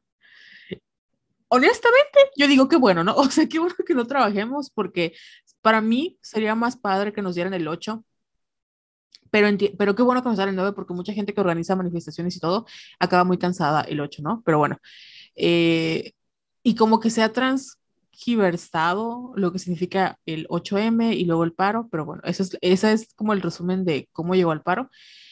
Y hace como media hora vimos un TikTok de nuestra querida amiguísima personal, Laura El Miranda, que siempre le comento sus posts en Instagram, aunque ni me tope, pero el TQM, donde hablaba de que pues el 9M fue un proyecto lanzado por este colectivo transodiante que es muy famoso y con el que ella personalmente tuvo un problema. Este, y le trataron súper mal, a mí no se me olvida. Y pues que estaba bien si tú te querías ir a paro, pero si lo vas a hacer, que no le des visibilización, porque este colectivo sigue monetizando el paro, porque lo sigue monetizando. Cuando se dio el paro, había mucha gente del PAN y mucha gente política que como que se quiso armar de eso, y fue cuando mucha gente ya no les gustó y se bajó pero yo sí me acuerdo. Esa es la historia que yo sé. No sé, Jessica. Carol, estoy en shock porque sí nos tienen bloqueadas. Sí, te lo dije cuando. No, no es cierto, no me lo dijiste. Este sí. ¿Qué? Sí, te lo dije, nos O sea, no me, no me, acuerdo, no me acuerdo que me lo hayas dicho. Acabo de entrar, los estaba yo buscando y no me salen, no me salen. Y así, ¿qué pedo? Y así de, te bloquearon. Sí, nos tienen bloqueadas. Güey. Es que no mames, no mames, no mames, no mames. Ajá. No me acuerdo, hubo, ya han habido varias veces donde nosotras, es que según yo, nosotras siempre hemos tenido muy clara la postura de que las mujeres trans son mujeres y somos trans excluyentes, pero creo que no, no como, como no tenemos la banderita o no hablamos todo el tiempo, porque obviamente no podemos hablar de nuestras experiencias, no sé, damos la impresión de que tal vez no. Don't know, pero según yo sí, siempre compartimos cosas así. Algo habremos compartido o algo habremos puesto que no les gustó, porque fue de un día para otro y yo lo tengo, mira, yo, me acuerdo que yo te envié la captura. Voy a buscar las conversaciones, ¿eh? Porque según yo te lo dije, que estábamos bloqueadas. What the fuck. Y de hecho lo comentamos en un podcast. Ah, sí, pero nunca hemos dicho su nombre. O sea, sí, sé que somos muy obvias, pero pero jamás las hemos mencionado porque no queremos. Lo que a mí sí me, me acuerdo perfectamente que me molesté es que precisamente por esta iniciativa del, del paro del 9M, eh, su vocera salió como eh, una de las 100 personas o mujeres más influyentes en, creo que, ay, no me acuerdo en qué revista, pero es ah, una 100, en la Time. Ajá, sí, y yo dije, me acuerdo que hasta lo compartí porque lo sacó, sacó un post el Museo de Tolerancia. Y me acuerdo que lo compartí y yo dije, ¿qué pedo con que hayan puesto a esta mujer que es súper transfóbica con su colectivo súper transfóbico? O sea, una persona influyente, no mamen. Pero precisamente fue por el, lo del paro. Sí. Entonces, amigas, como dice Carol, como dijo eh, nuestra amiga personal Laurel, please, si van a participar, que, se, que sea trans-friendly. Sí. Por favor, porque es que es eso, o sea, estamos criticando a las mujeres que ejercen violencia con otras mujeres. Güey, no seas culera, o sea, o sea, no seas culera, no, no, no tienes por qué ser transfóbica. De verdad, eso de que es que la biología dice, güey, no mames, la biología no habla, o sea, la biología no dice nada. Incluso la biología hay más de un sexo. Bueno, ni siquiera sé porque ni, ni estudié biología, ya así, al chile. Pero estoy, o sea, al final no importa qué tan rigor, o sea, rigórica iba a decir, qué tan, mm, qué tan cool sea tu teoría y qué tan importante sea estamos hablando de la vida de mujeres, de la vida de seres humanos, de personas que tienen experiencia. No son una, son dos, no son, son millones. Y aunque sea una o dos, esas experiencias son válidas y hay que respetarlas. No me, no me vengas a la cara a decir que las mujeres trans no sufren discriminación y no sufren el patriarcado cuando en México es un país donde hay transfeminicidios. O sea, los hay, existen. Ay, me acabo de acordar del video de la cotorriza esa. Ay, no sé, Ay, haber dicho su nombre. Ay, no me los recuerdes porque puta, todo el mundo los ama, sí. Y yo, es neta, o sea, es neta, es neta. Yo ni los topaba, o sea, no, yo pensaba, pensaba Yo que era lo sí. mismo que leyendas legendarias, honestamente. Es que para mí todos los Pues se básicamente. parecen. Básicamente un poquito. Pero sí son los mismos de- del podcast, ¿no? ¿Cómo no? O Ajá. sea, leyendas legendarias Ajá. es, otra cosa aparte. Pero son del mismo grupito, o sea, de comediantes ok. y así. Entonces, todos se conocen entre todos, ya sabes. Ay, comediantes. Ay, sí, mira. No, es que si no pueden hacer un chiste que no tengan que ver con, con Minorías. ajá, minorías, o sea, realmente no es gracioso, no, no lo creo. Pues, ¿qué te digo? ¿Qué te digo? Pero bueno, el caso es que con esos güeyes hicieron un comentario, o sea, hicieron comentarios muy transfóbicos. De hecho, creo que Ofelia Pastrana lo publicó. Estuvo rolando el video. No se los recomiendo porque había, o sea, ellos ríen. Ay, ¿sabes qué me da mucha risa de esos güeyes? Es que el contexto del video estaban preguntando así, no, ni sé cuál fue, pero estaban dando a entender como de, eh, como si estarías eh, eh, con una persona, con una mujer trans, ¿no? Y decían mamadas como de, ay, depende de qué etapa del proceso estén de las la hormonas, todos pendejos. Y pues mucha gente estaba así de, güey, o sea, la audacia que tienen los hombres de pensar que de verdad, o sea, de verdad para nosotras, o sea, en general, es, nos hacen el favor. Que na- a nadie, o sea, nadie te quiere mamar el pito, nadie, nadie, a nadie le interesa, a nadie, de verdad, a nadie le interesa. El favor te lo hago yo, o sea, el favor te lo hago yo. Dime con, o sea, ¿quién crees que eres, güey? Como para dar, o sea, sentarte a escoger con quién vas a coger. Ni que Amiga. fueras Robert Pattinson. Y aún así, o sea, hasta Robert Pattinson, güey, tú puedes decir, me vale verga, o sea, ¿quién eres tú? Podrás ser el mismísimo Jesucristo, pero si no quiero, no lo voy a... No, es que, mi- mi- o sea, de verdad, por eso les digo, amigas, muchachas, no pongan a los hombres en pedestales, o sea, al final, ellos han tenido la vida, su- bueno, ya sé, no todos los hombres, pero el sistema los favorece por mucho. Y a- mientras ustedes están dudando, eso se lo dije a Sofía esta semana, mientras ustedes están dudando si son lo suficientemente buenas, hay un güey que duerme en una cama que no tiene base, o sea, duerme en un colchón en el suelo, que no lava su ropa, que la voltea, o sea, agarra su truza, echa popó, se la pone al revés y dice que ya está limpio. Y va por la vida pensando, esta morra me quiere mamar el pito.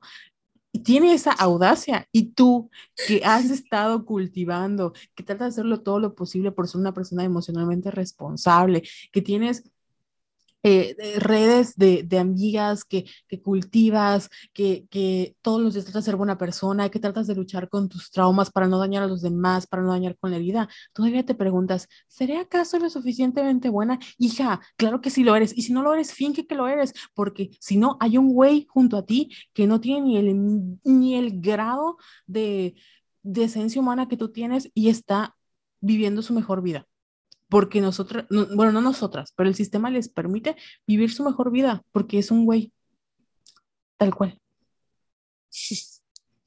Perdón, me enojé. Sí, tienes, tienes toda la pinche razón. Lo siento, siempre es la conclusión a la que llegamos. Al final, o sea, de verdad, si eres hombre, no te sientas tan agredido por mí, pero no, te, no te sientes agredido, pendejo. así es.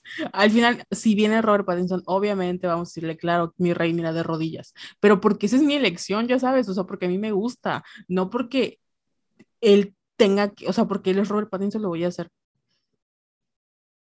¿Le vas a hacer qué? lo que él quiera. Yo estoy a su disposición. Lo que él quiera. ¿Ya viste Batman, verdad? Sí. Dime la verdad. Robert Pattinson, yo sé que no es el mejor Batman, pero se ve bien en la película. Es todo lo que quiero saber. Sí, se ve bien. Ok. Tal Sí, vez, se ve muy bien. tal vez a Robert Pattinson le voy a decir que no, pero al Bruce Wayne de Robert Pattinson le voy a decir que sí, entonces. Porque tiene dinero. Ay, sí. Ay, sí, sí, sí, sí, sí. Pero bueno, esa fue mi, mi pequeña gran conclusión. No se sientan menos que un hombre. Punto. Ay, sí, una camiseta que diga. Ay, es que me da mucho coraje. Es, es que, Jessica, las mujeres hacemos muchísimo, o sea, de verdad. No sé si tiene que ver con. con- ¿Te acuerdas que una vez te preguntaste que por qué todas las, o todas las rom-coms empiezan cuando una mujer la dejan? Sí, Y en su momento, no sé si te di una respuesta, pero no, o sea, no me acuerdo. Pero he estado reflexionando y creo que tiene que ver porque una vez que, o sea, creo que cuando, cuando tú persigues o, o creo que estás en una relación con un güey y lo que obtienes a cambio es pues una relación, o sea, es un compañerismo, lo que tú quieras llamarle, y te das cuenta que lo pierdes por una mamada, o sea, te, te, o sea, te engañan o no sé.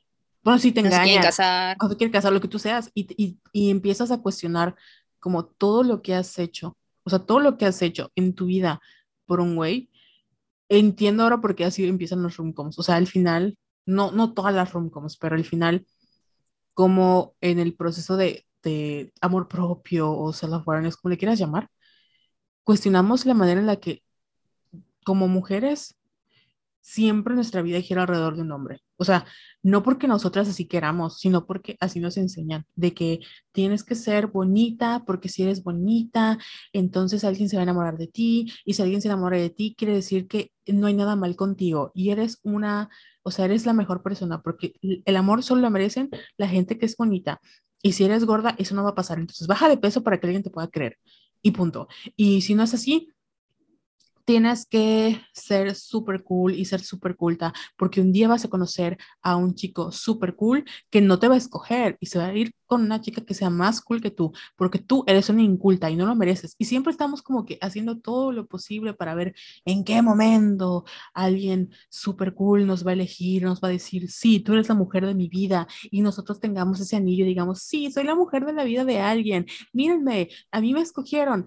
Y luego cuando termina esa relación te das cuenta de todas las cosas que en las cuales seguiste, cuando no seguiste tus deseos, cuando siempre desde que eras niña no hiciste lo que te dio la gana, no te cortaste el pelo, no este, estudiaste lo que quisiste, no dijiste lo que querías de decir, etcétera, con tal de llegar a ese punto para que vivieras una relación en donde tú hacías todo el trabajo y lo único que él tenía que hacer, que era lavar los platos, que era decirte que te quiere, que era no engañarte, no lo haga bien y luego él acabe saliendo con una chica más chica que él, mucho más guapa que él, mucho más este, bonita que él.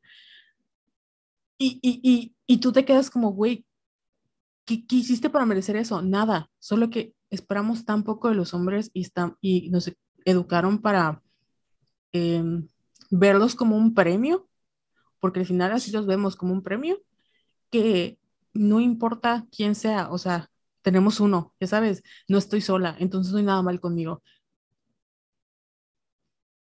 Sí, o sea, cuando perdemos como que ese amor, empezamos a vivir en nuestros propios términos y sin condiciones. Y creo que es ahí cuando ya nos empezamos a como que a soltar y a hacer cosas nuevas o lo que siempre queríamos hacer y nos daba miedo, o sea, como que se pierde ese, ese, esa barrera que te condicionaba, porque pues ya no Sí. tienes nada que perder. Creo que por eso es como que renaces. Así es. Y Pero luego ¿por qué tenemos que sufrir? O sea, para hacerlo es lo que me choca. Es lo que a mí se me quedó mucho lo que dijiste no, de que no apre- el- todo el aprendizaje o no sé cómo era, que debemos dejar de romantizar el sufrir por amor o algo así. El podcast pasado lo Ujú. dijiste. Y creo que tienes toda la razón, pero es que nos han enseñado que amar es sacrificio.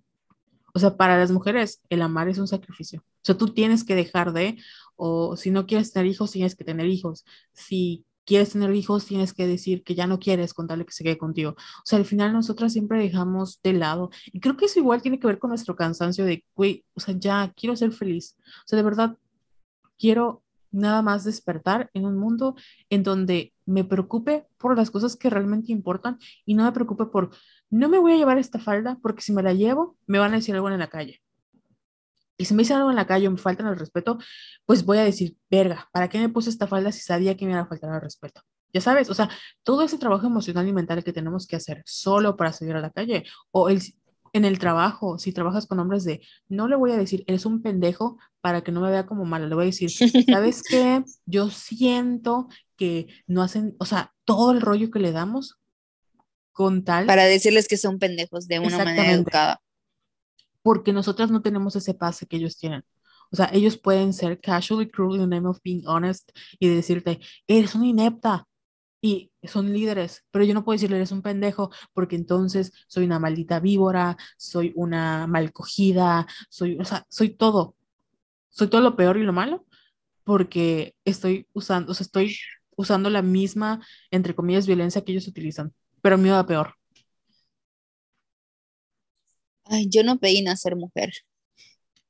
Ay, ¿por qué no nací en Suecia? En Suecia. en Suizantum. Suizantum. Ay, pero bueno.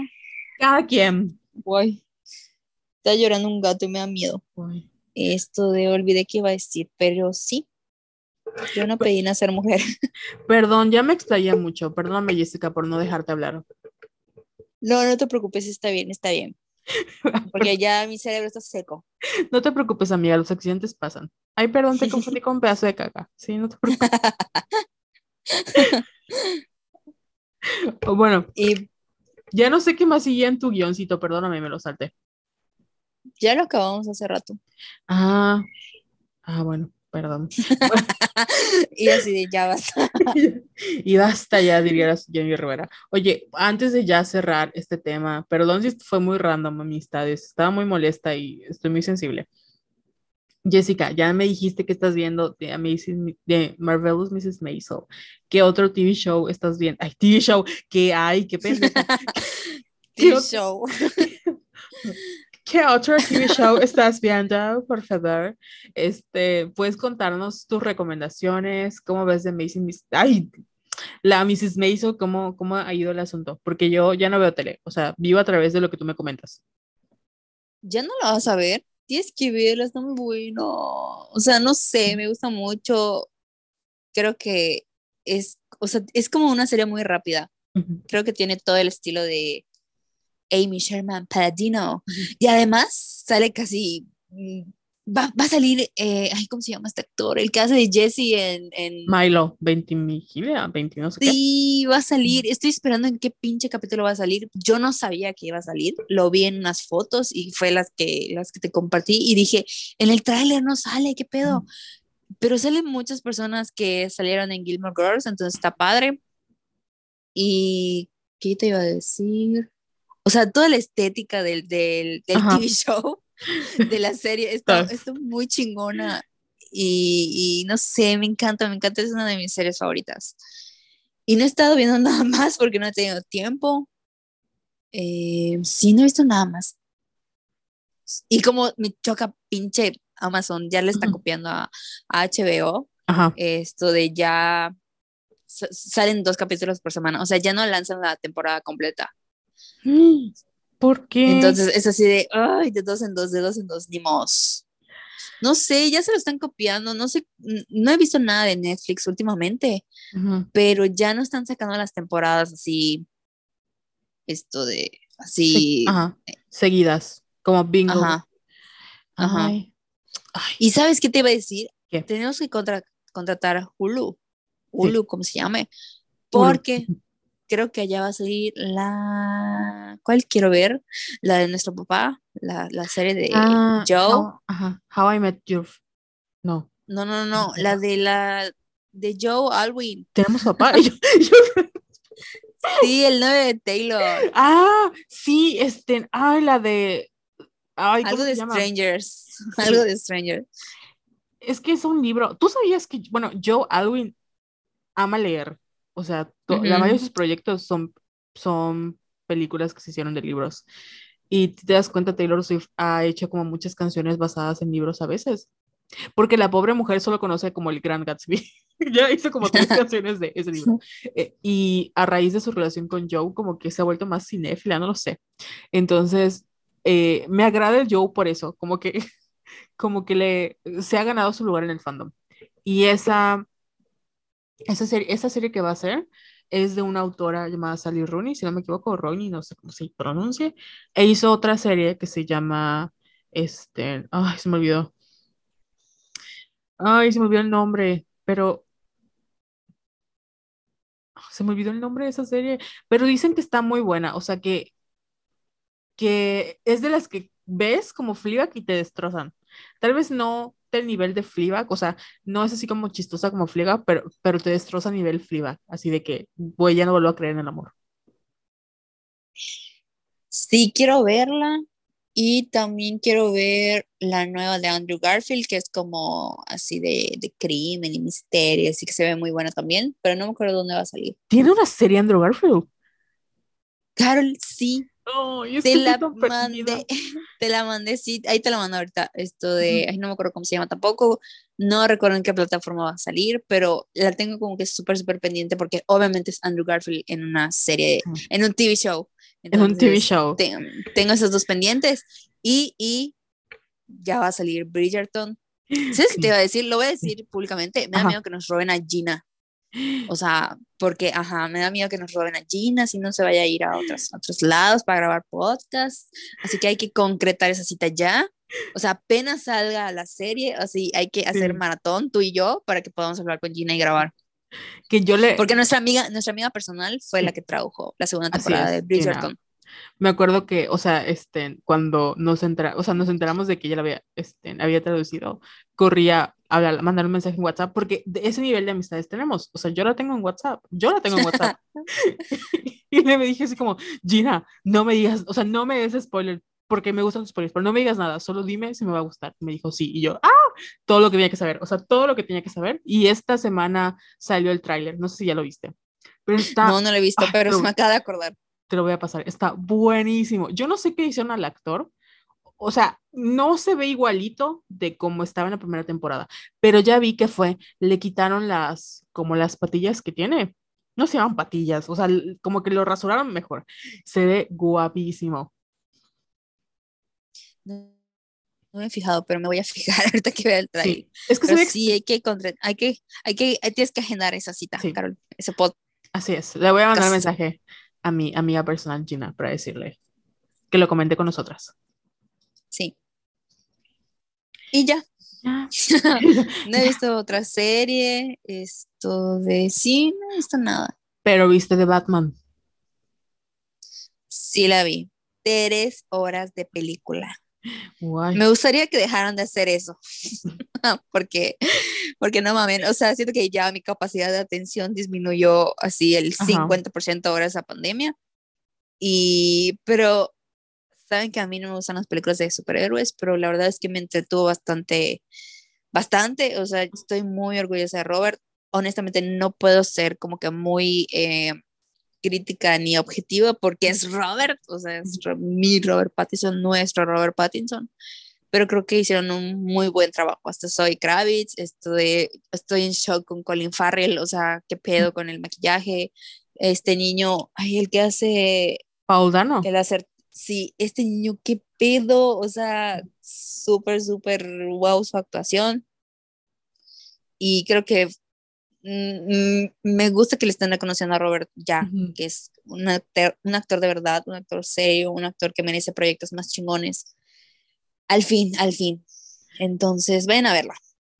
Yo no la he visto, la quiero ver. La voy a ver después de el sábado porque voy a ir al concierto de BTS con mi hermana y me estoy cuidando para que no me dé COVID, pueda verlo tranquilamente y después de eso ya podré ver The Batman. Pero no sé si viste el photoshoot que le hicieron, creo que en Entertainment Weekly o Vanidades. Ay, Vanidades. Vanidades. Vanity Fair. Bueno, bueno, Ajá. le hicieron un photoshoot con eh, Zoe y Robert. Yo no sé qué se hace Robert Pattinson, pero yo lo veo más guapo desde cuando estaba en Crepúsculo. Porque a mí no me gustó, o sea, a mí no me gustaba como Edward ni Robert. Me veía la serie y de hecho yo no, la, la película y me daba como que muy igual.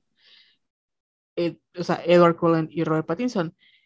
Pero hay algo en él como fuera de Edward, que me, me agrada que está, o sea, es Robert, me gusta Robert. Es que, o sea, estrictamente no es, yo siento que no es guapo, pero tiene algo. Es que es muy atractivo. Tiene algo. Ajá, ajá. Mi conclusión y de es hecho, que, por ejemplo, ajá, Andrew Garfield tampoco es Sí. Guapo, según yo, ujú. pero tiene algo que dices, güey, lo que tú quieras, sí, ven.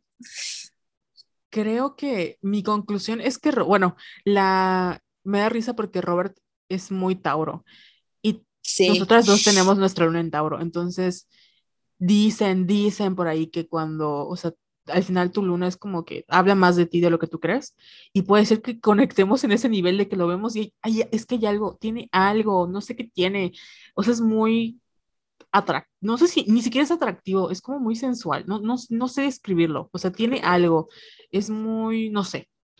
Y vi ese photoshoot y dije, güey, se ve más guapo, de lo- o sea, se ve increíblemente más guapo de lo que era antes en Crepúsculo. Y a mí no me gustaba en Crepúsculo, no vi la serie, era- de hecho, ay, por estúpida. Les voy a confesar algo, yo era Team Jacob, pero no porque me gustara Robert, o sea, no porque me gustaba Jacob, sino porque estaba en mi etapa de, no, I'm not like other girls, y era por eso Team Jacob. Pero algo se, o sea, no sé qué se hizo, no sé si es la edad de él o mi edad. A lo mejor sí, que ya es un sugar daddy, o sea, se ve así como sugar daddy y son mis daddy issues, no lo sé, pero se ve muy guapo. Y Zoe Kravitz se ve obviamente muy guapa. Y yo los veo y es como de la, la química que hay entre ellos. No sé, sí. no sé, o sea, es Me encanta verlos, me encanta verlos Ajá. en entrevistas porque son muy cagados los dos. sí. Ay, es, es- algo tienen. Igual que a otros les gustaba. Ah, por ejemplo, bueno, Tom Holland, que no lo pasamos, es porque algo no tiene, ya sabes, o sea, no le vemos ni lo guapo ni que tuviera algo, o sea, no, no, es un feto para nosotros. Qué bueno que lo mencionas porque creo que en que estuve viendo Euphoria y todo eso, a mí me caga Tom Holland. Y sabes, creo que igual influyó mucho en mí cuando Ricardo Farrell lo entrevistó, Ujú. cuando salió la película de Spider-Man, no sé cuál Ajá. es, en la que sale Jake Gyllenhaal, lo entrevistaron, o sea, Ricardo Farrell, ¿te acuerdas que yo era fan Sí. de ese güey? Esto de lo entrevistó, pero en la entrevista fue muy mamón Tom Holland, así se vio muy mamón, así como que Ricardo le hacía chistes y él así como que decía, ajá, y Jake sí se veía como que más, más amable, ¿no? Y siento que por eso me cagó, y de por sí, como ya me cagaba, vi eso y más me cagó, o sea, me quedé con una imagen de él muy mal, muy mala. Pero ahorita que estoy viendo Euphoria y obviamente fan número uno de Zendaya y todo eso, como que me empezó a caer bien. Me empezó, Traidora. me empezó, ajá, ajá, como que no sé, y además como que me gusta que hablan muy bien de él, por, obviamente porque trata a, a Zendaya como así como una reina, ya sabes, es como que el novio ideal, como que es muy empático, como que es muy así, no sé. Entonces creo que eso cambió mi perspectiva de él. Sigue siendo un feto para mí, pero ya me cae un poco mejor porque Ok. obviamente trata bien a, a, nuestra amiga personal, Zendaya. Zendaya, Zendaya. Zendaya. Que por cierto, si ustedes no lo saben, pero yo no vi Euforia. Jessica me la contó cada vez que salía el episodio y le decía, por favor, cuéntamelo porque yo no lo voy a ver. Y me la contaba. Y muy, muy... Es otro tema. Cuando vea Euforia vamos a hablar de eso porque tengo mucho que opinar, aunque no he visto la serie. Pero sí, me acuerdo que una vez hizo un photoshoot donde salía él vestido, no sé si fue para GQ, que lo vistieron así súper bien, súper estilizado y todo, y dije, ah, ok, entiendo el atractivo que tiene, porque nuestra amiga personal también, Shay, es súper fan de Tom Holland, lo ama. Y creo que igual a la parte de la Tate Patria le gusta Tom Holland. Y dije, ah, bueno, ok, entiendo de dónde viene el atractivo, pero no, siento que me lo meten en todas partes. Es como el nuevo, como el nuevo, mm, ¿quién fue en su momento? Es que hay un cierto momento en donde agarran un actor para que hagan como todas las películas de acción. De hecho, lo intentaron hacer con, con este Jacob Taylor Hunter, pero no, pero flopeó. Lo intentaron también con Kellan Lutz, pero flopeó. Este, Dylan, Dala- Dylan, Dylan, Dylan O'Brien, el que sale en el, en, el video de All Too Well, hizo una que está muy buena. Yo lo quiero mucho, pero también flopeó. Lo, lo TQM, pero también fue un flop.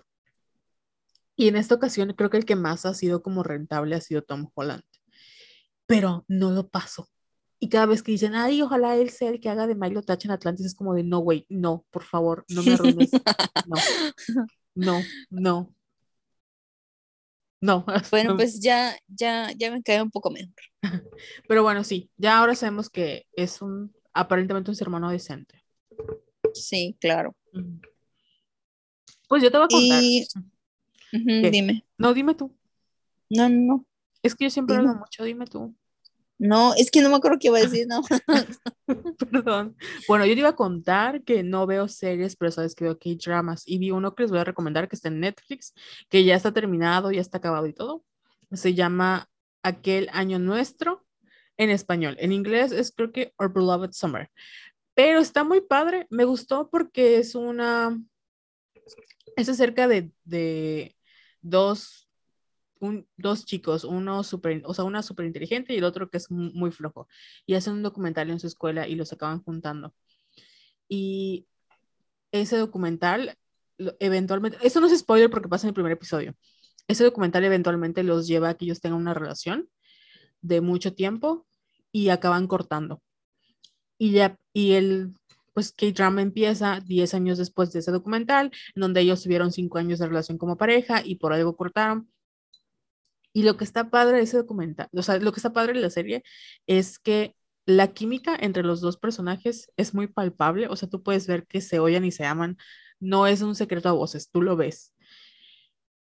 Y creo que es una como descripción muy honesta de cómo a veces las condiciones, no sé si, si socioeconómicas o en general, la manera en la que creces te puede nublar de tener, o sea, hay muchas cosas que influyen en una relación y una de ellas puede ser el nivel socioeconómico que tienes. Si no tienes como una comunicación clara, si no, si no pones todo en juego, al final sí siento que los problemas eran muy pendejos, pero lo padre del K-drama es que se disfruta mucho, es muy entrañable, ¿verdad? Pero sí está como muy cool toda esa parte de la nostalgia, de cómo, cómo no, no superas una relación o cómo eh, te autosaboteas porque no, no sientes que no mereces ser feliz, porque no quieres ser una carga para tu pareja y es Se las recomiendo, está muy bonita. Y tiene un final feliz, por si eso les preocupa. Te diría que la veré, pero no quiero mentir. yo sé, yo sé que no la vas a ver, pero sabes que así te quiero. O sea, no, ya no. Yo sé que tú no me fuerzas a ver Euforia, yo ya no te voy a forzar a ver K-Drama. No, sí te fuerzo. Siempre te digo, cada vez Euforia. ¿Sabes qué? No te voy a perdonar. ¿Qué? Si no vas a ver la cuarta temporada de, de Marvelous Mrs. Maisel, no te lo voy a perdonar. Eso sí, no te lo voy a perdonar. ¿Por qué? Pero sí, sí perdonarías. la tercera, ¿verdad? Sí perdonas su nombre, pero a mí no me perdonas. no es cierto. Sí perdonas a Tom Holland, pero a mí no me perdonas. Está bien. Oye, pero sí viste la tercera. Sí, que te dije que no me gustó que acabó con, bueno, no voy a darle spoilers, pero que me dio mucho coraje.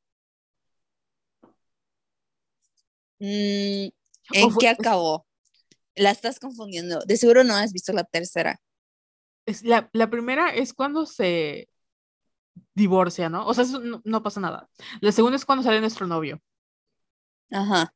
La tercera es cuando ella se va de gira. Ajá. Ok, sí. ah, ok, sí, sí las vi. Ah, ok, bien. Entonces ya solo te falta esta, este fin de semana, o sea, mañana, mañana es jueves, mañana esto de ya salen los últimos dos capítulos. Ah, okay, y ya la puedes ver completa sin interrupciones porque ya pues ya terminó la temporada. ¿Y no ha salido Milo? No. ¿Verdad que te pasé? Es que vi un, un posteo en el que sale él y yo dije, ¿qué pedo? O sea, ya faltan dos capítulos nada más y no ha salido, o sea, ¿en qué momento va a salir? A lo mejor lo, van a preparar para la próxima temporada. ¿Tú crees que sea como lead romántico o sea un comediante? Yo creo que es romántico, porque te acuerdas que me habías contado de la teoría de, de Amy en sus series, que sus protagonistas siempre tienen como tres amores. Sí.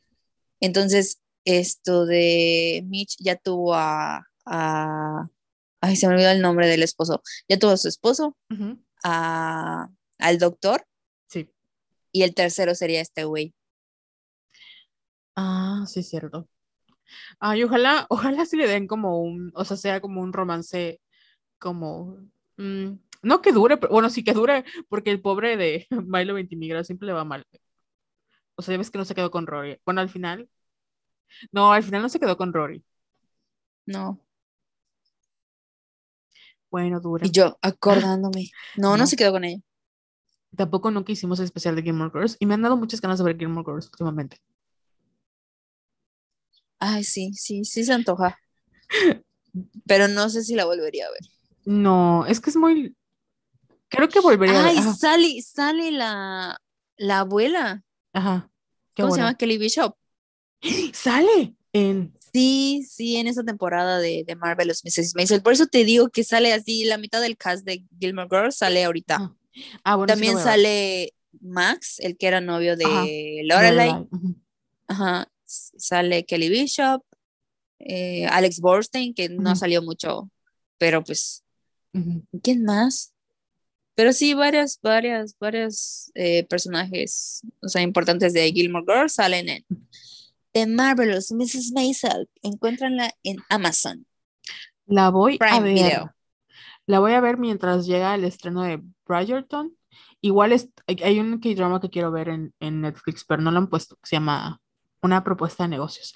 Por cierto, yo no estaba viendo como, como tele en general, pero caí adicta a TikTok y pues ahora mi, mi, o sea, ya era adicta a TikTok, ¿verdad? Pero ahora mi, ¿cómo se llama? El algoritmo me lo empezó a recomendar, creo que eso no lo he dicho públicamente, pero eh, caí en las garras del K-pop y ahora me gusta mucho un grupo. De hecho, ya compré mi primer álbum. Pero lo que me agrada de ese grupo que se llama Monsta X, los Tecueme, es que su fandom está loco. O sea, está. En general, creo que todo el K-pop tiene como ciertas cositas. Pero no, no sé cómo describir el fandom de, de Monsta X. Solo te voy a contar una pequeña anécdota que me enteré el día de hoy. Es que hay una chica que pues, subió un TikTok diciendo que su tío era, pues es padre, ¿no? Entonces ya ves que en la misa puedes pagar para que digan los nombres de la persona. Pues no sé, si- no sé si tío le pagaron, pero cada vez que hace misa le pide por estos güeyes, o sea, como que, ajá, o sea, pide, te pedimos, y me da mucha risa porque el, el señor así como que lucha como de cómo digo, pronuncio los nombres. Este, le pido por ellos. Y yo tampoco sabía que cuando, creo que ya te conté la historia de Wono y cómo se salió de Monsta X, que el fandom estaba así tan loco de, de, por hacer que regresara, que le pagaron al actor que hace del papá de Troy Bolton en High School Musical. Ajá. ¿Sí ves que tienen sus como cosas de ca- cameo o cameo donde le pagas a un actor para que te grabe videos? Le pagaron para que por favor le dijera como a la empresa donde trabajan ellos que, que regrese así, pero es un, o sea, es el papá de Troy Bolton diciendo, no, por favor, que regrese, bueno, está, no sé, Sí. es- sí, sí, es un, es un hoyo negro que es muy surreal. Creo que se siente como muy México, porque hay muchas cosas random, pero está muy padre. Les iré informando de cómo voy en esta, en esta hoyo negro en el que he decidido caer. Y el disco que nos gusta, ¿cómo se llama? Se llama The Dreaming, que se me compré. Ah, está muy bueno, la verdad. Sí, me salieron dos, te traen dos photocards y me salió I Am y no sé cómo se pronuncia el otro nombre. Es, espérate, aquí lo tengo apuntado. Sea, sí sé quién es, le dicen Wu. No sé cómo se pronuncia Yung, Yungwon. Creo que así se pronuncia Yungwon. Pero bueno, me salió ay, el, el, el Chanclas y el Yungwon. Es que se llama Changyuk, entonces le decimos el Chanclas. El chancla. Y pues bueno, esto ha sido ya, es como mi aportación de la semana, no tengo nada más que decir, perdón. No pidas perdón. No tienes que pedir perdón. Ay, no, sí le pido perdón a Diosito por nacer. a mi mamá. Ay, eh, algo te iba a contar, pero se me olvidó. Mm, Pero bueno, te lo contaré después. eh, para otro, otro podcast te lo contaré. Este, porque ya siento que hablé mucho. Y bueno, nuestra conclusión del 8M fue que está muy padre, estábamos muy cansadas. Sé Estaba muy padre. Estuvo muy padre, ¿no? O sea que vimos a mucha gente que estaba cansada como nosotras. Llegamos a un punto en donde eh, ya, bueno, yo en lo personal ya no sé cómo. eh, eh, creo que está bien, ¿no? O sea, no tenemos que ser protagonistas ni nada. Está padre.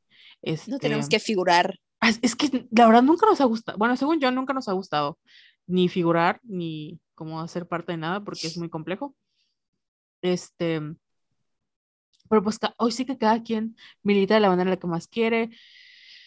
Creo que sí, lo que mencionaba yo sé que es importante, al final el feminismo es un movimiento político, social y económico, la, la, la, Entonces, eh, es importante que cuestionemos todo, o sea, lo cuestionemos todo, pero también se vale, o sea, si le diste like al video de la chica dándole una flor al policía, o sea, no pasa nada, amiga, no te van a quitar tu feministrómetro, o sea, no te van a quitar tu banderita de feminista, no te van a decir que eres una, ¿cómo le dicen las transfóbicas? Este, adoradora de pitos, o sea, está, está todo, está, está todo tranqui. Mientras lo platicaba con la Patria, yo creo que vale muchísimo, así como vale lo que hacemos en nuestra vida pública, vale también muchísimo más, para mí, en lo personal, es muy, muy personal, lo que hacemos en nuestra vida privada con nuestras redes de apoyo. Y yo creo que es tan muy valioso el hecho de que tú salgas a marchar como el que eh, seas buena amiga o que le proporciones a tus amigas los cuidados necesarios, que hagas esa contención, que seas amable contigo, que cuando estés ante una situación en la que también puedas tú em, apoyar a otra mujer, lo hagas. Si eres jefa, le des como esa opción a tus empleadas de que no las trates, no seas cómplices del sistema. O sea, creo que eso vale muchísimo más que si fuiste a marchar o no. Está padre que vayamos a marchar. Ya estamos comprometidas en a marchar otra vez porque también es necesario que salgamos a las calles, pero no, no pasa nada si este mes no, si este mes o este año no pudiste hacerlo, si tenías otras cosas que hacer. Al final también es un privilegio marchar y cada quien milita de la manera en la que mejor puede y lucha desde su trinchera todos los días, no solo el 8M. Sí, así es. Cualquier acción que hagamos, por muy pequeña que sea, vale mucho. Entonces, se van a estar cansadas, se van a ir a marchar, lo que no se vale es ser transfóbica. Así es. Una camiseta que diga. Ay, es que ¿para qué? ¿Para qué eres transfóbica? O sea, no. Creo que. Ay, yo, yo creo que las mujeres trans tienen problemas más importantes que, o sea, no sé. Recibir odio. Ajá, yo creo, ah, ajá, yo creo que hay conversaciones más importantes que cuestionarnos si las mujeres trans merecen no estar en el feminismo. O sea, son mujeres, punto. Obviamente tienen que estar porque le atraviesan las violencias patriarcales, punto. Ya, o sea, no hay más allá de. ay, como, no, eso, eso te iba a decir. Yo viste que nuestra otra amiga personal, enemiga pública, J.K. Rowling tuiteó algo. No, ¿qué dijo? Hizo, este, no sé qué fue noticia, o sea, no sé qué noticia fue, que dijo así como que, ay, el Ministerio de Defensa de las Sombras, que no sé qué, estaría eh, como impactado porque las... Algo transfóbico habrá tuiteado. Y Tinashe, si lo ubicas. No. Pero, ¿qué le dijo? Ah, pero le dijo así como, oh my god, cállate. Así como, por favor, cállate. porque se puso a decir, esto si fuera no sé qué del mundo de Harry Potter sería Voldemort. Y ella como, güey, ya cállate. O sea, de verdad, así se escuchan las transfóbicas. O sea, así se escuchan. Sí, están más cerca del PAM que lo que están de ser radicales, güey. sí, la neta. Y pues ya. Y pues soporten. Que pues soporten las transfóbicas. Así es. Ya, que dejen en paz a las mujeres trans.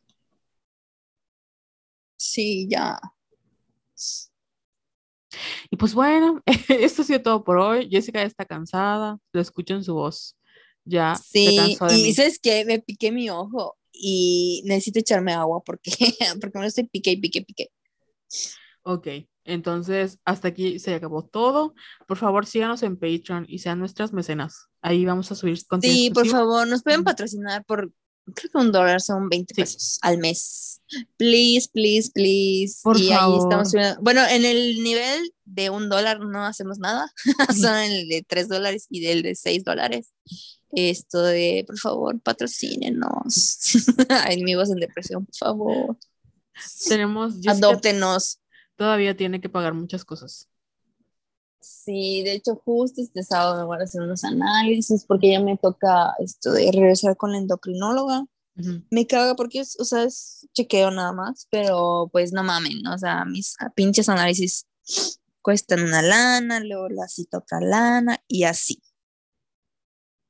Si quieren, ya es para rato. adóptenos. Así Si no, es. me muero. No es cierto. No es cierto, no me voy a morir porque mala hierba, mala hierba nunca muere. O- o- deberíamos subir nuestra conversación cuando, cuando a veces le digo, me quiero tirar de un puente y Jessica, llévame contigo. Y yo, pues sí. O dice, me voy a matar. Y yo, no sé, no seas culera ni traidora. Si te mueres, yo me mato, porque ¿para qué? Sí, O sea, qué güey, es que eres mi única amiga, güey. Si te mueres, no voy a ser más amiga. No digas eso, se van a ofender tus No, otras amigas. No Obviamente, no es cierto, no es cierto. No eres mi única amiga. Pero si te mueres, güey, yo no voy a ser otra amiga. O sea, estoy harta. Ya tengo demasiadas. Solo tengo pocas amigas. Entonces, más les vale a mis amigas que estén, que no me las toquen, ¿eh? Porque yo no pienso ser más amigas con las que tengo, incluidas ustedes, mis amigas personales que nos escuchan. Ya, no voy a conocer a más gente. Entonces, es- si Jessica se lanza de un puente, yo también me lanzaré de un puente. Y viceversa. Así es. Ay, ¿por qué tienes que hacer todo lo que hago yo? Ya ves que. No. no Estamos juntas en esto. Sí, se mueren. Bueno, ya, vámonos. Ya, vámonos porque ya empezamos a neciar. Esto ha sido todo por hoy. ¿Cuáles son tus redes sociales, Jess? Mis redes sociales son arroba yesayala17 y las tuyas. Son arroba Venus en Piscis. Y pues ya es todo. Nos vemos hasta ah, mm, eventualmente. Bye. Bye. Ay, cómo corta. Ya.